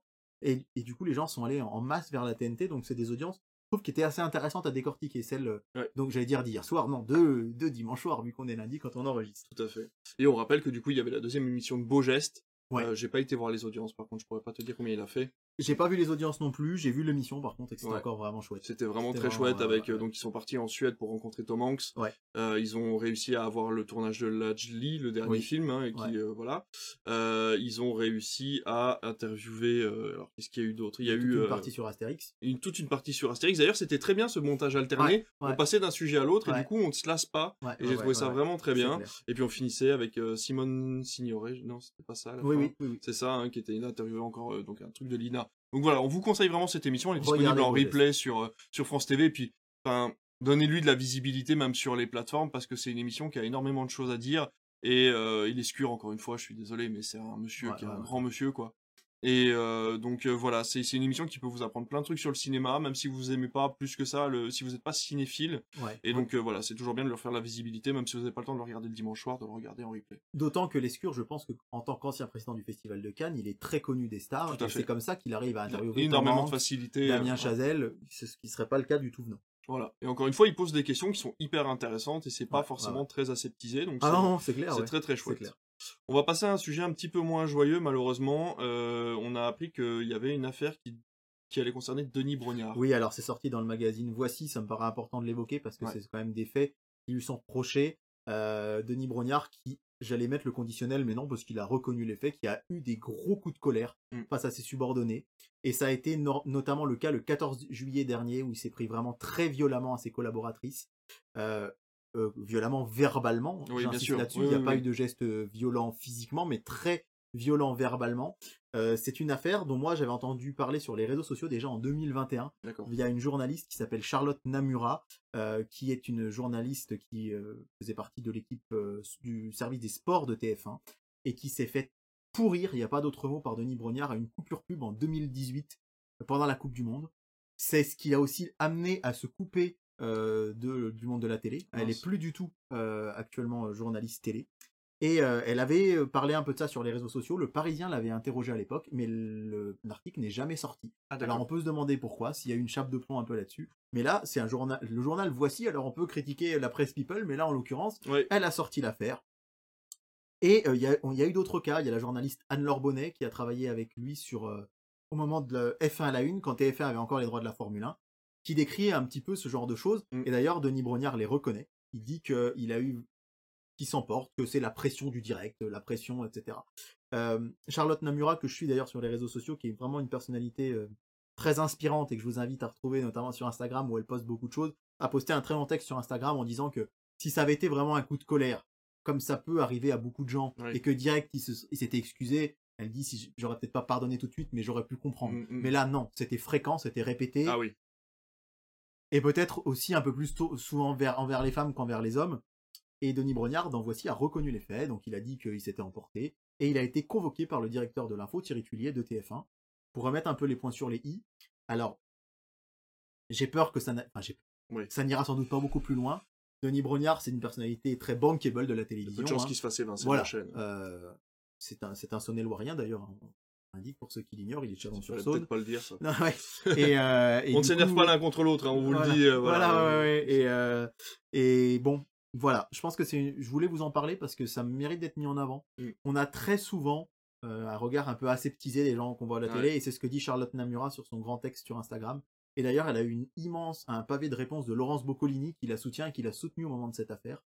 Et en fait, il y a beaucoup de personnalités télé. Moi, je ne dirais pas de nom ici, mais j'ai des gens dans mon entourage qui ont gravité un peu dans l'univers de la télévision. qui me disaient qu'il y a beaucoup de, de présentateurs télé qui ont l'air hyper sympas à la télé et qui en fait le sont pas du tout en vrai. C'est pas un scoop, je pense, on s'en doute. Mais il y a vraiment des types chouettes, des types cool et il y a des gens qui sont pas bien du tout. Et ça me paraissait, voilà, important de mettre ça en valeur, de dire que la parole des femmes s'est libérée, qu'elle a été entendue trop tardivement. Et voilà, je sais pas s'il y aura vraiment des conséquences, mais c'est un point sur le, j'avais vraiment envie d'en parler.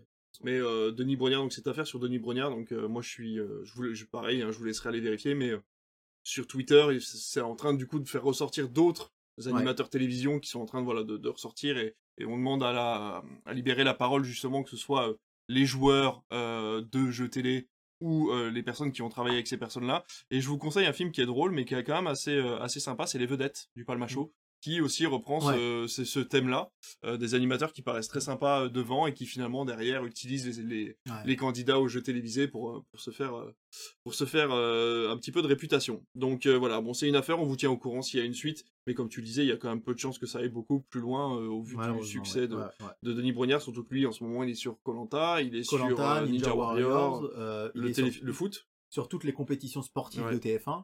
Euh, il est aussi dans les opérations spéciales comme le 14 juillet. Mm. Et bon, voilà. On peut comprendre qu'il y ait de la pression quand Mm. on est un grand journaliste, euh, enfin un journaliste très exposé dans des grands événements en direct, mais ça justifie pas Absolument. en aucun cas ce, ce type de comportement.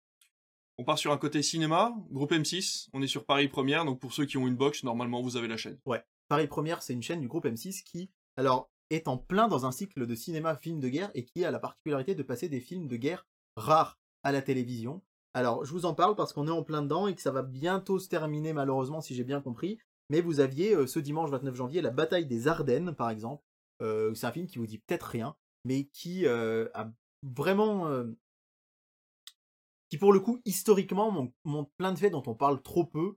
Et bon, ça c'est un peu le côté prof d'histoire, je suis désolé, hein, mais je trouve que c'est chouette qu'on mette en avant bah, tous les tous, tous ces personnages qui ont marqué, enfin tous ces héros anonymes des différentes guerres. Et et là, Paris Première l'a fait pendant un, un immense cycle. Et là, ce dimanche euh, 5 février, vous avez euh, les héros de Télémark. Euh, c'est un film avec d'Anthony Mann avec Kirk Douglas, donc c'est un vieux film. Ah oui, Et ce qui est génial avec Paris Première, la, la semaine dernière, je vous ai dit tout le bien que je pensais de Polar Plus. Là, je peux le dire un petit peu de Paris Première, c'est que c'est une chaîne qui, euh, et beaucoup, en fait, aimerait qu'elle soit switchée avec Sister et qu'elle soit sur la TNT gratuite. Sister, c'est la chaîne 22, Mm. et c'est une chaîne qui est en clair sur la TNT, qui a donc beaucoup d'enjeux financiers, Oui. et avec laquelle M6 est très prudent. C'est-à-dire qu'il y a des films le soir, régulièrement, ça c'est chouette. Il y a même des films, on en a eu l'après-midi en période de Noël, mais sinon, on va dire que c'est La Petite Maison dans la Prairie, Docteur Queen, Femme Médecin, Notre Belle Famille, des vieilles séries Mm. M6 qui tournent en boucle pour être sûr de faire un minimum. pour être sûr d'avoir un minimum d'audience. Mm. Pareil première, alors Moi, ce, ce que j'aime bien depuis mardi dernier, c'est que j'avais oublié que de 7h à 10h, il y a Caméra Café tous les matins. Donc maintenant, je déjeune devant Caméra Café. Alors, 7h, 10h, Caméra Café, 10h, 13h, Camelot. Donc vous avez l'occasion de, re- de revoir Très ces bien. grands classiques. Moi, en journée, je- il y a aussi des séries M6 qui sont rediffusées, mais des séries qu'on a moins l'habitude de voir, comme Numbers. Je sais pas si vous vous rappelez Ah, de cette bien, série euh, chouette. qui passe en journée.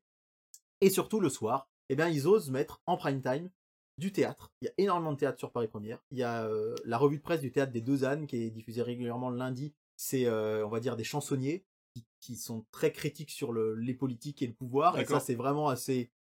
Euh, c'est enfin, c'est chouette, quoi, euh, je trouve, de, de- de passer ça. Il y a les grosses têtes. Il faut rappeler que les grosses têtes, ça Ah passe oui, sur France vrai. 2 quand c'est à la télé. Mm. Mais la RTL est une radio du groupe M6. Et donc, la captation des grosses têtes, là, ce soir, à l'heure où on enregistre, le 30 janvier, il y a les grosses têtes euh, qui sont diffusées en prime time. Et on a donc énormément, et on a des émissions culturelles. On a Laurent Ruquier qui a sa, sa fameuse émission Club Première qui Mm, passe mm, euh, mm. également le soir. Et donc, c'est vrai que beaucoup de gens se disent, bah ouais, on aimerait autant que Sister soit, soit, sur, sur, euh, les- soit payant et Paris Première, mais évidemment, il y a moins d'enjeux d'audience, même si cette chaîne, historiquement, est une des chaînes de Canal ou des box qui fait le plus d'audience. Mm. Donc, euh, euh, ça fonctionne bien. Et c'est bien, je trouve, ce, ce- ce- ce cycle-là, encore une fois, qui met en avant euh, des films euh, un petit peu différents. Euh, alors, le 12 février, ce sera Babylon AD. Je sais pas si vous vous souvenez de ce film-là. De trop- Kassovitz. Voilà, on n'est plus trop dans le, dans le film de guerre. euh, Ouais. Mais bon, voilà, je voulais quand même vous dire un petit mot sur cette chaîne. On repasse du côté de TF1, du coup, et on va parler d'une émission qui a eu du succès, peut-être, un petit peu, et qui revient. Oui, alors Une famille en or, je vais être très bref puisque c'est une brève. On a très peu d'infos, mais elle, elle a plutôt bien marché l'émission euh, sur Astérix. Et du coup, eh bien, Camille Combal va revenir avec une émission spéciale qui mettra en avant une émission culte, là aussi, la Star Academy. Donc, Ah, tous les candidats seront des candidats de la Starac. On sait, je pense qu'il y aura un mélange d'anciens candidats et de nouveaux candidats. C'est pas tourné encore. On n'a pas de date de diffusion. Sans doute fin février, début mars. Mais c'est pour dire que voilà, ça a marché avec Astérix et du coup, il continue. c'est quand même fou ce petit secret de Polichinelle autour de la nouvelle saison de Star Academy. Ils font tout pour que personne n'oublie, et Ouais, finalement, voilà. ils annoncent toujours pas qu'il y aura une nouvelle saison. Oui, alors qu'on sait très bien qu'à l'automne, elle va arriver Voilà. sans- pratiquement sans aucun doute. Dans tous les cas, pas de jaloux, on passe du côté de France Télévisions, et tu vas nous parler de la nouvelle série événement, L'Abîme. Là, cette série, L'Abîme, effectivement, elle nous est vendue par plein de journalistes spécialisés comme euh, le phénomène série de France Télé. Et on nous dit que vraiment Ça peut France pas être Télé, mieux que Vortex, de Alors, toute façon. faut qu'on fasse notre, faut qu'on parle de Vortex C'est dans vrai, une on émission. parlera mais de, Vortex. Vortex, on a adoré, et là j'ai des gens, des proches qui sont en train de la regarder et qui adorent aussi. Et justement, on nous dit que après Vortex en janvier, France Télé tape euh, encore très très fort avec du très très très haut niveau, point de vue série. Alors là, le pitch est un peu plus classique. hein. Euh, je vous lis ce qu'il y a dans mon magazine télé que j'ai sous les yeux, Télé Loisirs pour ne pas les citer. Direction le sud de la France, où vivent Laurent et Elsa Lacaze, architectes et agents immobiliers. Heureux parents d'une ado en pleine rébellion contre sa mère. Une vie tout ce qu'il y a de plus ordinaire jusqu'à la disparition soudaine donc de la fille Elsa. Alerté, la gendarmerie met rapidement en place un protocole de disparition inquiétante. Terriblement anxieux, père et fille. Mince, je me suis trompé, c'est la mère qui disparaît. Je recommence. je lis ce qu'il y a écrit dans mon télé loisir. Direction le sud de la France où vivent Laurent et Elsa Lacaze, architectes et agents immobiliers, heureux parents d'une ado en pleine rébellion contre sa mère. Une vie tout ce qu'il y a plus ordinaire jusqu'à la disparition soudaine de la maman. Elsa, on pourrait s'attendre que ce soit la fille qui disparaisse, mais mais non, non. c'est la maman. Et euh, du coup, père et fille euh, bah, vont se mettre à enquêter avec les gendarmes et vont se rendre compte que la maman, bah, finalement, elle n'avait pas une, une vie si rangée que ça. D'accord. Et ce qui est vraiment mis en avant et que j'ai entendu dire partout, donc on va faire confiance à, à, à tout ce qui est dit, c'est euh, déjà le cadre. C'est tourné du côté du, des gorges du Verdon, dans le sud de la France, dans des, co- des coins magnifiques. C'est visiblement extrêmement bien filmé, tout comme Vortex. Il y a un vrai travail de photographie, de réalisation Ah, super. et avec un scénario euh, à tiroir avec plein de rebondissements Ah. très intéressants. Donc ça commence mercredi 8 février sur France 2. Et Ce sera sans doute sur France.tv en intégralité dès le début. Tout à fait. J'ai pas pu l'avoir encore puisque c'est pas encore en ligne, mais je vous avoue que d'ordinaire, euh, je laissais un peu passer ce genre d'infos, mais là depuis Vortex, enfin je me dis il faut vraiment donner sa chance aussi aux séries qui passent à la télé. Et du coup, je vais regarder ça euh, avec attention. C'est six épisodes, comme Vortex. C'est une mini-série, Mm. comme Vortex. Il y aura sans doute pas de suite. Donc euh, c'est un one shot, mais qui ça. vaut sans doute le coup d'être vu. Donc j'ai hâte de voir ça mercredi 8 février. C'est vrai qu'on se cale un petit peu sur cette, euh, sur cette catégorie-là parce que, vous le savez, sur les réseaux sociaux, on vous parle énormément de Netflix, de Prime, euh, même d'Apple TV+. Ils ont énormément d'impact, de Disney+, aussi. Ils font énormément de communication via les réseaux sociaux puisque ce sont des plateformes, ils n'ont pas de linéaire. Et encore, on a des pubs pour ces plateformes-là à la télévision. Ouais. Mais c'est vrai qu'on aime bien vous conseiller ces séries-là parce que elles ont leur chance. On vous conseille aussi les séries qui sont sur Arte, euh, en thérapie, euh, 10% sur France Télévisions, qui est une série extraordinaire. Donc euh, voilà, n'hésitez pas à aller jeter un coup d'œil. Vraiment, les séries françaises ont quelque chose à donner. Alors pas toutes, comme les séries américaines. hein. Ouais, Toutes les sûr. séries américaines ne sont pas bonnes à voir. Et là, c'est la même chose. Euh, voilà, donc on vous conseille quand même d'être curieux et d'aller voir ça. Et moi, je, je- je vais m'y intéresser aussi parce que que Ouais. Vortex m'a vraiment séché et, et ma, ma compagne aussi. Donc c'est vraiment, vraiment chouette. Rappelons les combattantes, on en parlait tout à l'heure, hein, les Ouais. combattantes qui est dans le top 10 des séries au monde les plus vues sur Netflix. C'est une série TF1 qui est passée à la rentrée de septembre Ouais. de cette année, qui a fait de bonnes audiences, mais sans être des cartons absolus, mais ça, a- ça cartonne actuellement aux États-Unis notamment. quoi. Donc les séries françaises, HPI aussi, euh, qui, qui, a- qui fonctionne très très fort. Donc donnez leur chance aussi à ces séries, euh, à ces séries euh, produites pour la télévision. Eh ben écoute, on va regarder, on va regarder ce qu'on va regarder du coup. On va regarder ce qu'on va regarder à la télévision cette semaine. Voici donc le programme télé avec euh, notamment une particularité, c'est que la zone A est en Eh vacances oui, exact. à partir de cette semaine. Et ce qui est assez chouette, c'est que contrairement, alors toi, je sais pas, euh, comme tu as grandi un peu en Belgique aussi, mais chez moi, quand j'étais petit, il y avait quelque chose qui était les, les gens de la province, entre guillemets, râlaient souvent, et à juste titre, c'est que les vacances de la Toussaint et de Noël, c'est les Ah, mêmes dates, tu vas dire. ouais. mais février et Pâques, les vacances sont en décalé Bien pour sûr. étaler la saison touristique. Et on disait tout le temps, moi quand j'étais petit, de toute façon, il y en a que pour les Parisiens. Il y en a que pour les Parisiens parce que c'est vrai, il faut le dire quand même. Il y avait un peu de mauvaise foi, mais quand même pas mal de réalité. Que souvent, bah, les dessins animés, les films pour enfants, etc. Ça, C'était la seulement pendant la période de vacances de Paris. C'est-à-dire de la zone C. Et ben là, depuis, on a quand même un certain rééquilibrage. Même si vous allez voir que sur cette première semaine de vacances, alors en gros, la zone A, euh, la grande ville de la zone A, c'est Lyon, la grande ville de la zone B, c'est Marseille, la grande ville de la zone C, c'est Paris. Même si euh, avec Paris, euh, voilà, il y a Bordeaux ou Toulouse, je sais plus. Vu que moi je suis en zone A, zone A en gros c'est une grande bande qui traverse la France du centre d'est en ouest. La zone B c'est plutôt le nord et le sud, et la zone C c'est le sud-ouest. D'accord, c'est Paris.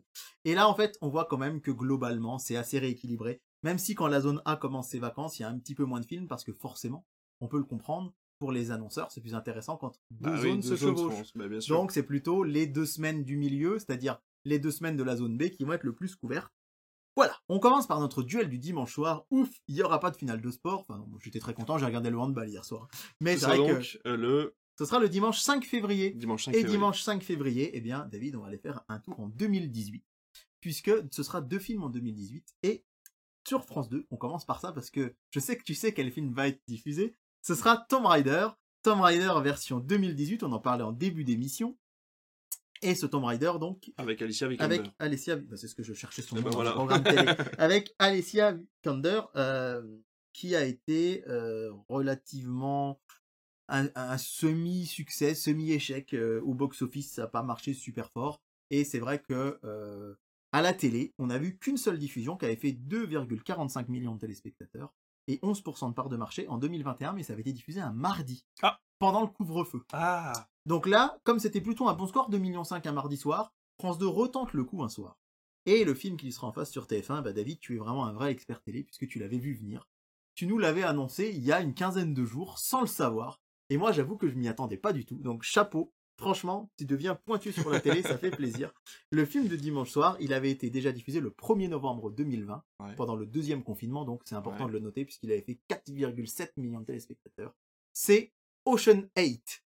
Ah Et pourquoi tu nous l'avais annoncé? Parce qu'en fait, sur TF1 Série Film, on nous a passé pendant trois semaines Ocean 11, 12 et 13. Sortine. Et tu nous avais dit, ça va peut-être se finir par Ocean, euh, Ocean 8. Je t'avais dit oui, peut-être. Mais j'étais loin d'imaginer, pourtant, ce qui est assez logique, que ça arrive sur TF1. C'est quand même des salauds, hein, parce qu'entre la récupération de la finale de handball et la récupération d'Ocean 8, alors que c'est les chaînes de la TNT du Ouais, mais de alors, TF1, et- C'était c'était voulu, je pense, par TF1. Oui, mais bien C'est-à-dire sûr. qu'ils ont passé le début de la saga sur la chaîne numéro 20, qui leur appartient. Mm. Et comme ça, ils s'assurent un matelas de quelques centaines de milliers de téléspectateurs Qui ayant vu les les trois. premiers, Ah oui. vont vouloir voir la suite. Et en même temps, miser sur le fait qu'Ocean's 8, il n'y a pas besoin de voir les autres pour le comprendre, vu que c'est un spin-off. On rappellera, c'est une équipe 100% féminine. Et, euh, et du coup, voilà, c'est plutôt bien joué de la part de TF1. C'est stratégiquement assez, intelligent. Et du vrai. coup, ils arrivent là, bam, avec euh, Ocean's 8. Donc, euh, duel du dimanche soir 100% féminin Oui, et 100% 2018. bien sûr. Donc, euh, le groupe de, de, de- j'allais dire de casseuses, mais non, comment, des- de braqueuses plutôt.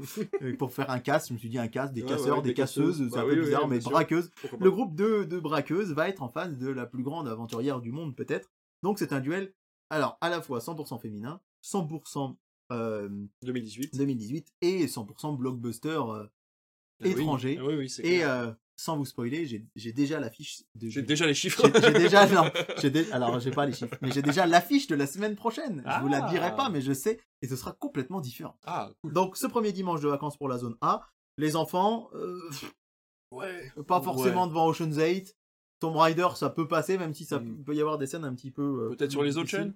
Mais peut-être sur les autres chaînes, notamment Arte, qui va diffuser le Robocop de Verhoeven. Bah oui, pour les enfants. oui. Alors, c'est pas pour les enfants du tout, mais moi je l'ai jamais vu. Ah, c'est Ça peut paraître fou, pourtant c'est un film début, fin, des, fin des années 80. Et je sais que ma génération a grandi avec, et moi je l'ai jamais vu. Eh ben, tu sais que ça a été mon premier film, euh, de, de- ça a été mon premier trauma à la Ah ouais. télévision, parce qu'en fait, mon père enregistrait les cassettes, et en fait, un jour, en prenant une cassette au hasard, j'ai mis le premier Robocop, et il faut savoir que la première scène, enfin, Ouais. la scène où il va devenir Robocop est très, très, très violente, et euh, bah, c'est du Verhoeven, hein, on voit Total Ouais. Recall à l'époque, dans les années 80, c'était des films qui étaient très, euh, très organiques, Oui. et donc c'est vrai que voilà, en tant qu'enfant de 7-8 ans qui croise Robocop euh, de Verhoeven, c'était assez, c'était assez trauma. Mais donc euh, voilà, le conseillez pas forcément à vos enfants, mais c'est très bien de passer Robocop. Ouais, moi j'ai vraiment très envie de le. Enfin, j'allais dire, j'ai très envie de le voir. Je ne le verrai pas puisque, je... pour ne rien vous cacher, je serai au stade Vélodrome pour un match de foot dimanche soir. Je suis pas sûr que sur les écrans de géants il passe. Arte, mais s'il est disponible en replay, j'ai- j'aimerais bien le voir.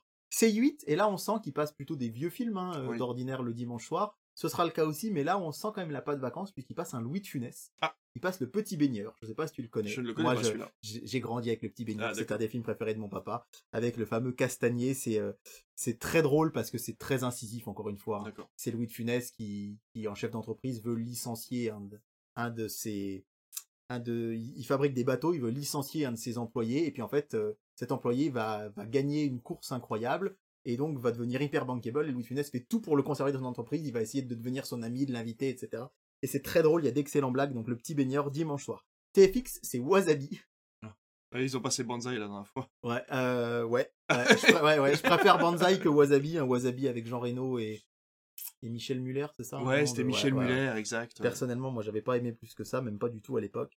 Et euh, ça, c'est pour la petite anecdote perso. c'est le genre de comédie française fait sous cocaïne, un peu très speed comme ça, avec des blagues un petit peu Et bizarres. c'est ouais, moi, c'est pas trop mon truc. Ouais.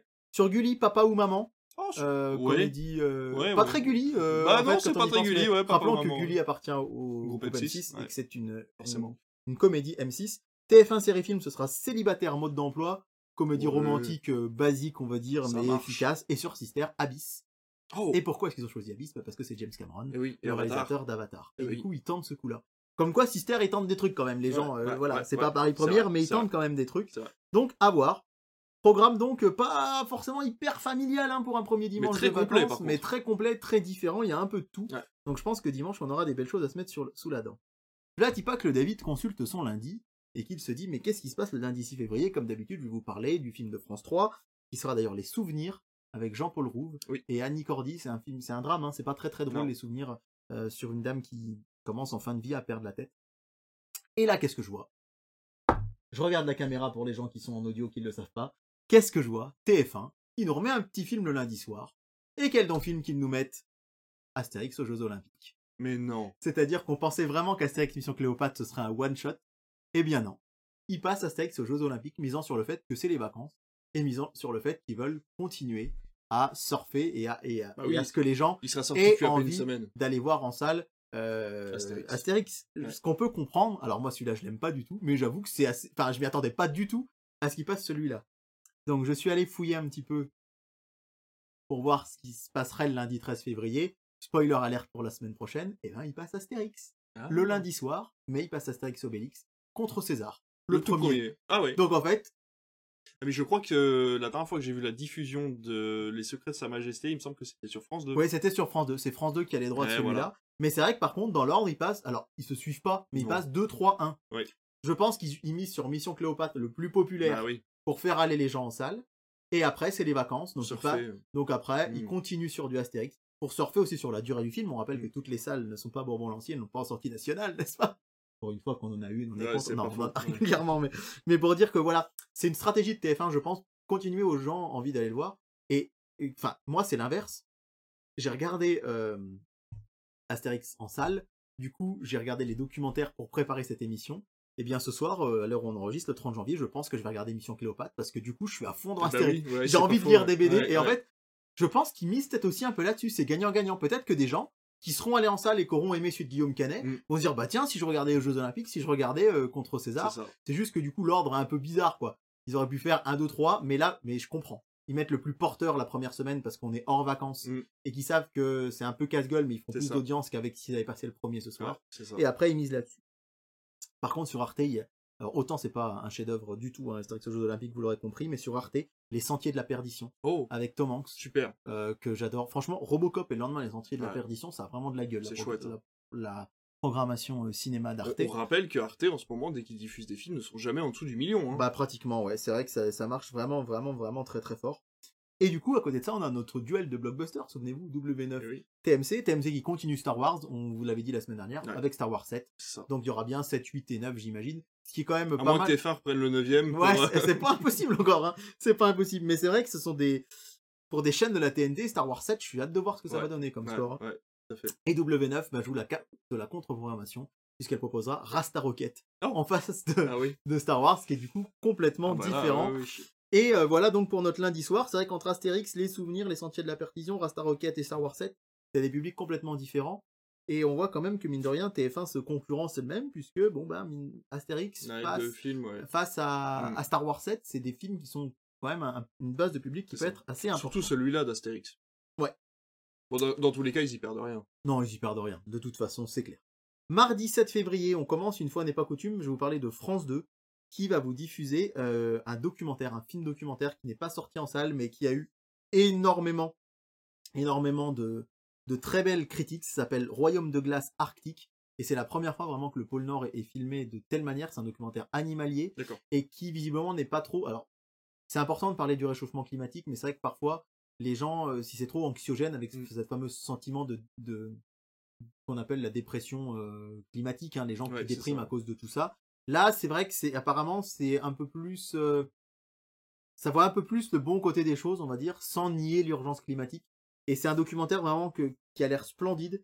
Par- on on m'a dit vraiment que rarement euh, ça avait été aussi bien filmé euh, euh, cette partie du monde. Donc je me permets de vous en parler, même si c'est du documentaire. Sur Canal+, ce sera la première diffusion d'À plein temps, un film qu'on avait Oh, beaucoup super. aimé ici Ouais, avec Laure ouais, Calamy, ouais, qui court, qui court, qui court, qui court, qui court, qui court, qui court. Très, très, très, ouais, anxi- très, fatigant comme très film. fatigant. Euh, je me rappelle que tu m'avais dit avoir été épuisé en sortant de la salle. j'étais épuisé en sortant. Moi, je l'ai pas vu, mais voilà. Sur C8, un, un western qui s'appelle Rio Lobo. Je ne sais rien de ce film, sinon que ça ressemble à Rio Borvo, notre salle, et que je trouvais ça rigolo. Sur TFX, j'avoue que c'est un petit euh, plaisir coupable, même si j'ai de plus en plus de mal avec ce terme, parce qu'après tout, si on aime un film, on aime un film. Ah, bien sûr. C'est Jackpot. Jackpot, c'est une comédie romantique euh, avec euh, Ashton Kutcher et Cameron Diaz. Et bah oui, j'ai vu. Et tu sais quoi, j'avais l'affiche en tête, je me suis dit non, c'est pas ça. Ouais, c'est ça. Et en fait, euh, moi, j'avais trouvé le Blu-ray dans un magasin d'occasion à 50 centimes. Et je l'ai regardé, c'est anecdote perso, mais la veille de mon entretien d'embauche pour le boulot que je fais maintenant. Et ça m'avait bien vidé la tête. C'est une comédie romantique euh, à la Poli et moi, euh, Hmm. un peu euh, style ce qu'on fait faire les frères Farelli, mais c'est une comédie romantique classique, mais assez efficace. Alors que sur Énergie 12, c'est tout chousse avec euh, José Ouais. Garcia, qui est un peu moins inspiré. Voilà. C'était juste un, mardi, un petit mardi de cinéma, mais je vous en parle TFX parce que TFX, on, on en, par- on en a parlé à chaque fois dans cette émission. Ils avaient fait les deux Hobbit. Ouais. La semaine dernière, c'était Bruce Tout-Puissant. Ouais. Et on n'a pas les audiences puisque à l'heure où on enregistre, c'est lundi et qui passe demain soir pour nous. Et donc là, il continue avec Jackpot, qui est quand même un peu moins porteur que Bruce Tout-Puissant et le Hobbit. Donc à voir ce que ça donnera. Mercredi, l'abîme sur France 2, donc. Je vous en ai parlé tout à l'heure. Mm. On va voir le score en audience. Moi, je pense que ça peut cartonner parce que les Ah bah gens oui, oui. adorent les polars Ouais. à la télé. Et que si en plus c'est bien fait, et puis si en plus les gens ont écouté Critflix, ils vont forcément aller voir ça. Sur France 3, à noter une affiche de foot OM PSG. Donc, C'est euh, pas la première fois France 3 là depuis quelques Ouais, semaines ouais, ouais, du diffuse- foot. hein. C'est la Coupe de France, hein, et c'est France Télévisions qui a les droits. C'est fou. Alors, je serai à Marseille cette semaine-là, mais je ne serai pas dans le stade parce que au MPSG, ça peut être un petit peu chaud. Mais euh, pour dire que je, pas je- le je le signale parce que euh, ça va être, je pense, point de vue audience, Ah bah oui. c'est un marqueur. hein. Quand il y a du pic. sport, quand il y a du sport et pas de sport, ça change beaucoup de choses.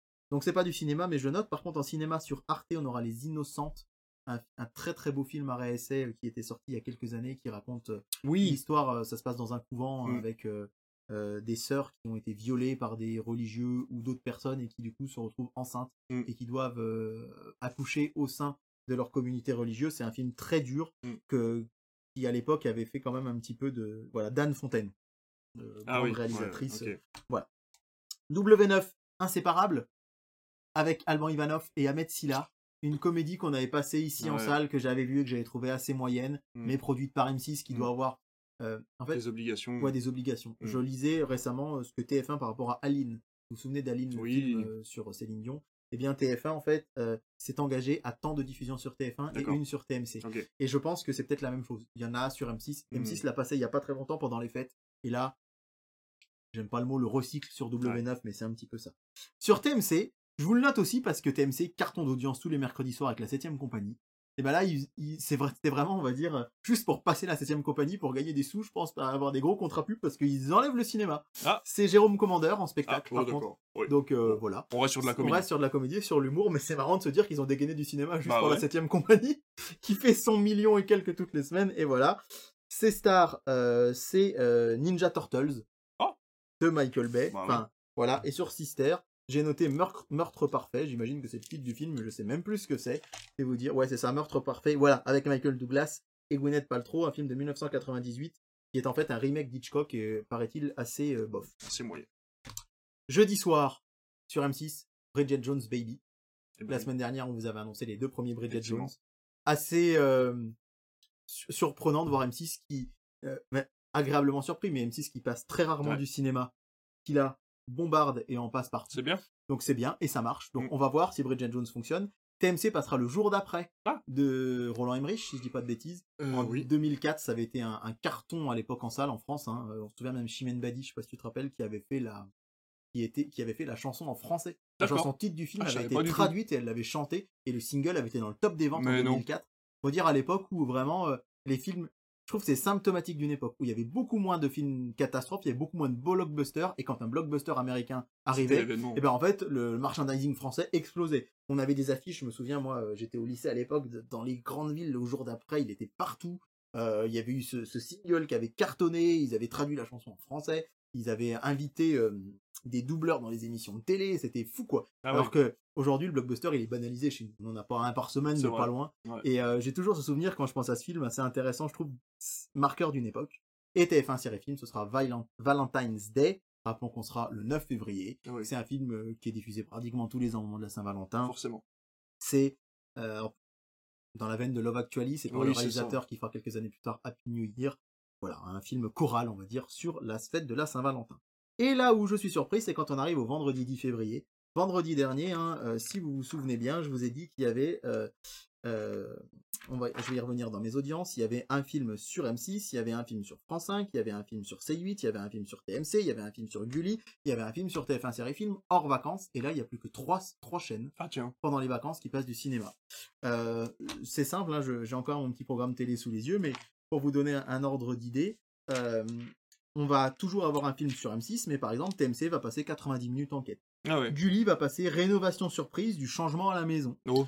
Euh, TF1 série film qui a cartonné, je vous dis avec Godzilla, puis après qui a moins bien marché, va passer une série Love Life. Euh, voilà, c'est assez surprenant, mais tout à coup, pratiquement plus de cinéma. Mais alors, on va commencer par Canal peut-être, son blockbuster du vendredi. On était euh, très enthousiaste la semaine dernière avec Bullet Train. Je le serai un peu moins cette semaine puisque leur blockbuster de la semaine, ce sera Menteur. Menteur qu'on a diffusé cet été avec Oui, euh, Tarek Boudali. Boudali, Ouais. euh, qui Ouais. Qui est- Par le réalisateur des Tuches. Ouais, voilà, et c'était euh, mi-drôle, mi... c'était un peu curieux, j'ai trouvé. Mais bon, voilà, ça Mm. m'avait pas convaincu. Bon. Sur France 5, ce sera 7 ans au Tibet. Ah. Donc, euh, quand même, euh. France 5, ils passent qu'un film par semaine, mais ils envoient avec 7 ans au Tibet. Donc, quand je vous ai dit qu'il y aurait que euh, trois chaînes, je, pe- je pensais Canal. Donc, c'est-à-dire chaîne payante. En chaîne Ah gratuite, oui, il en n'y en aura donc que deux. France 5 avec 7 ans au Tibet et M6. Alors là, pas bête, hein, M6, c'est, ce sera le début de la deuxième semaine de vacances, donc pour la zone B, pour Marseille, euh, le, no- pour le nord et le sud en fait, qui va passer Vaiana. Donc ça, euh, je trouve que c'est génial parce Ouais. que la zone, la zone A sera encore largement en vacances, Bravo. encore plus d'une semaine de vacances. Ouais. Les autres vont commencer les vacances. Et puis pour ceux qui seront pas en vacances, les Parisiens, euh, ce sera tout simplement euh, le moment de le week-end. Mm. Donc ils pourront tout à fait voir ce film. Et donc ce sera Vaiana sur M6. Oui, il est peut-être bientôt fini ton film, non? 2h17, non? On fait pas un truc comme ça? 2h09. De toute façon, c'est la fin.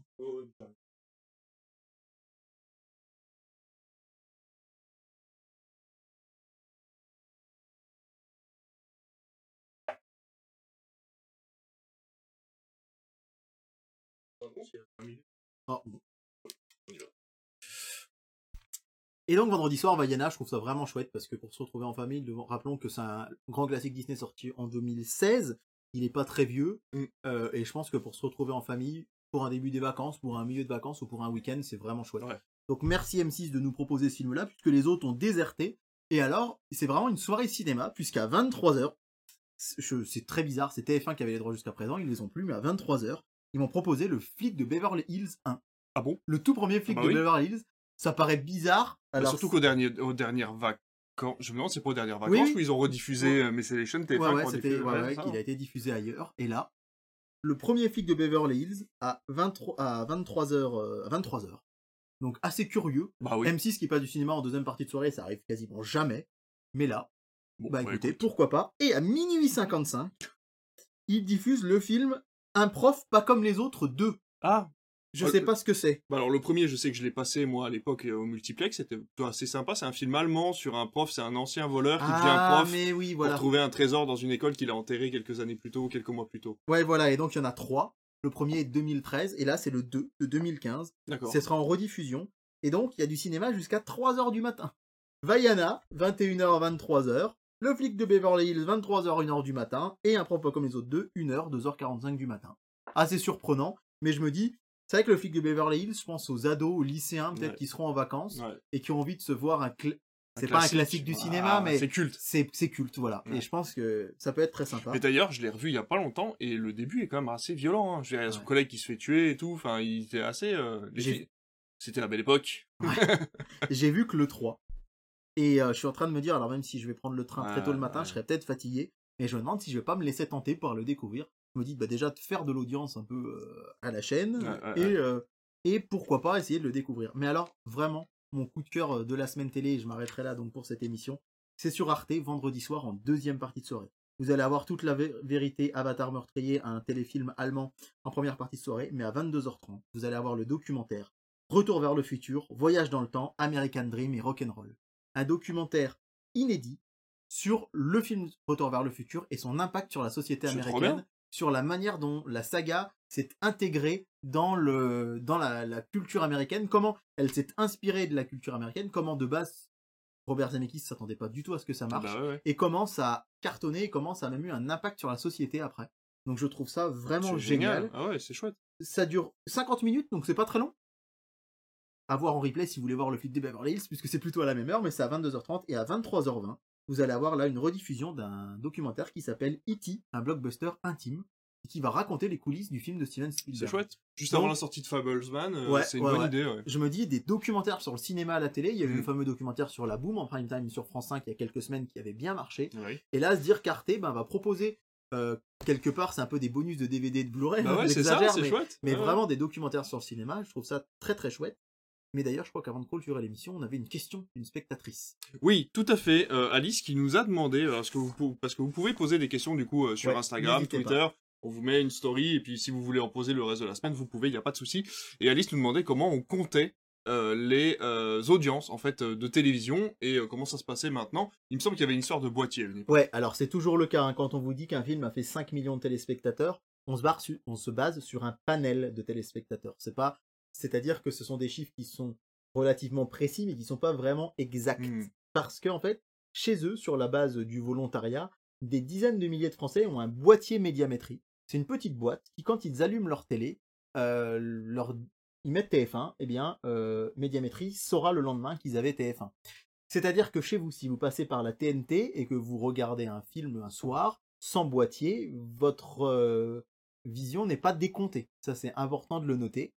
Euh, donc, en fait, voilà, c'est un, c'est un panel, hein. c'est-à-dire qu'il y a euh, autant de boîtiers chez des ouvriers que la proportion d'ouvriers dans la population française. D'accord. Il y a autant de panels chez les 4-10 ans que la proportion. Enfin, voilà. Ah Si- oui. Je vais dire n'importe quoi, les chiffres sont faux, mais s'il y a 10% euh, de la population française qui a entre 10 et 20 ans, il y a forcément euh, 10% du panel médiamétrie qui aura le boîtier. Ça veut dire que... si la personne change de situation, euh, soit financière, soit Ouais, familiale, ouais. elle peut devoir rendre le boîtier. Elle peut devoir rendre le boîtier, ou alors elle sera comptabilisée dans une autre catégorie, Ah oui. et là il faudra que euh, on retrouve une personne de sa catégorie pour avoir le boîtier. D'accord. Donc on a un panel comme ça de dizaines de milliers de personnes qui ont ça. Mais depuis euh, quelques temps maintenant, on a aussi les chiffres des box Mm. Internet et donc des gens qui regardent via leur box. Et là, pour le coup, c'est euh, pas un panel. C'est vraiment tous les gens qui ont une box. Donc si vous regardez via MyCanal, via Orange, via SFR un film, là, votre audience est comptabilisée. C'est pour ça que moi, maintenant, à la maison, euh, j'ai toujours ma, ma TNT, j'ai mon antenne j'ai toujours mon antenne râteau, mais euh, je, je regarde souvent les chaînes de télé via euh, MyCanal Mm.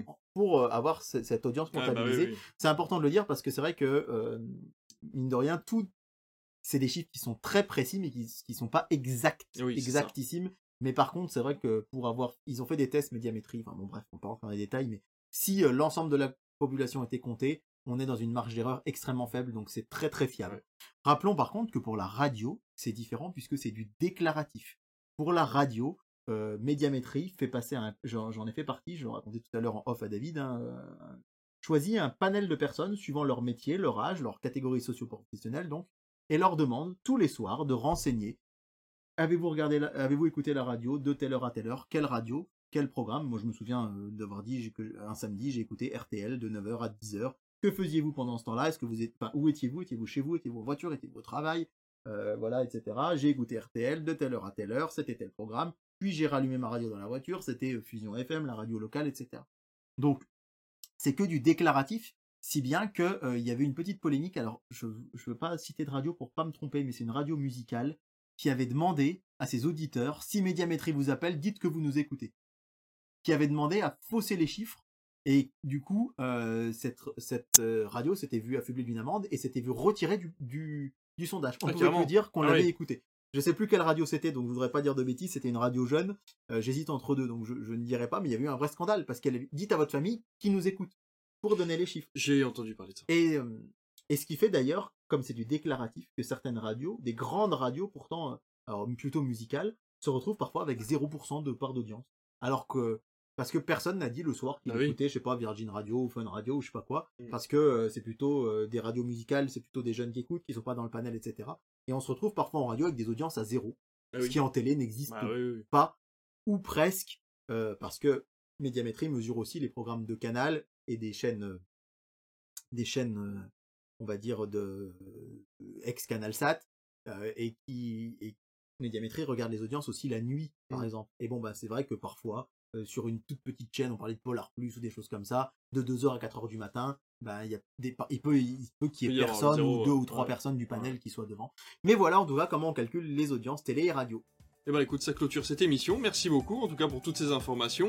On a été ravis de vous parler euh, d'Astérix et Obélix, l'Empire du Milieu, qui clair. sort du coup le 1er février. Donc normalement, il est sorti depuis quelques jours quand vous écoutez ce podcast ou que vous nous regardez du coup sur YouTube. Je suis très mauvais à ce jeu-là, je devrais le faire en début d'émission, mais n'hésitez pas à vous abonner, à liker, à mettre des commentaires, ça nous aide beaucoup. Ça permet de nous améliorer, donc euh, voilà. Foncez dans la barre des commentaires, mettez-nous un petit pouce euh, vers le haut et on apprécierait grandement. On se retrouve la semaine prochaine, comme d'habitude, pour de nouvelles infos et puis pour un nouveau sujet. Merci à tous. À la semaine prochaine!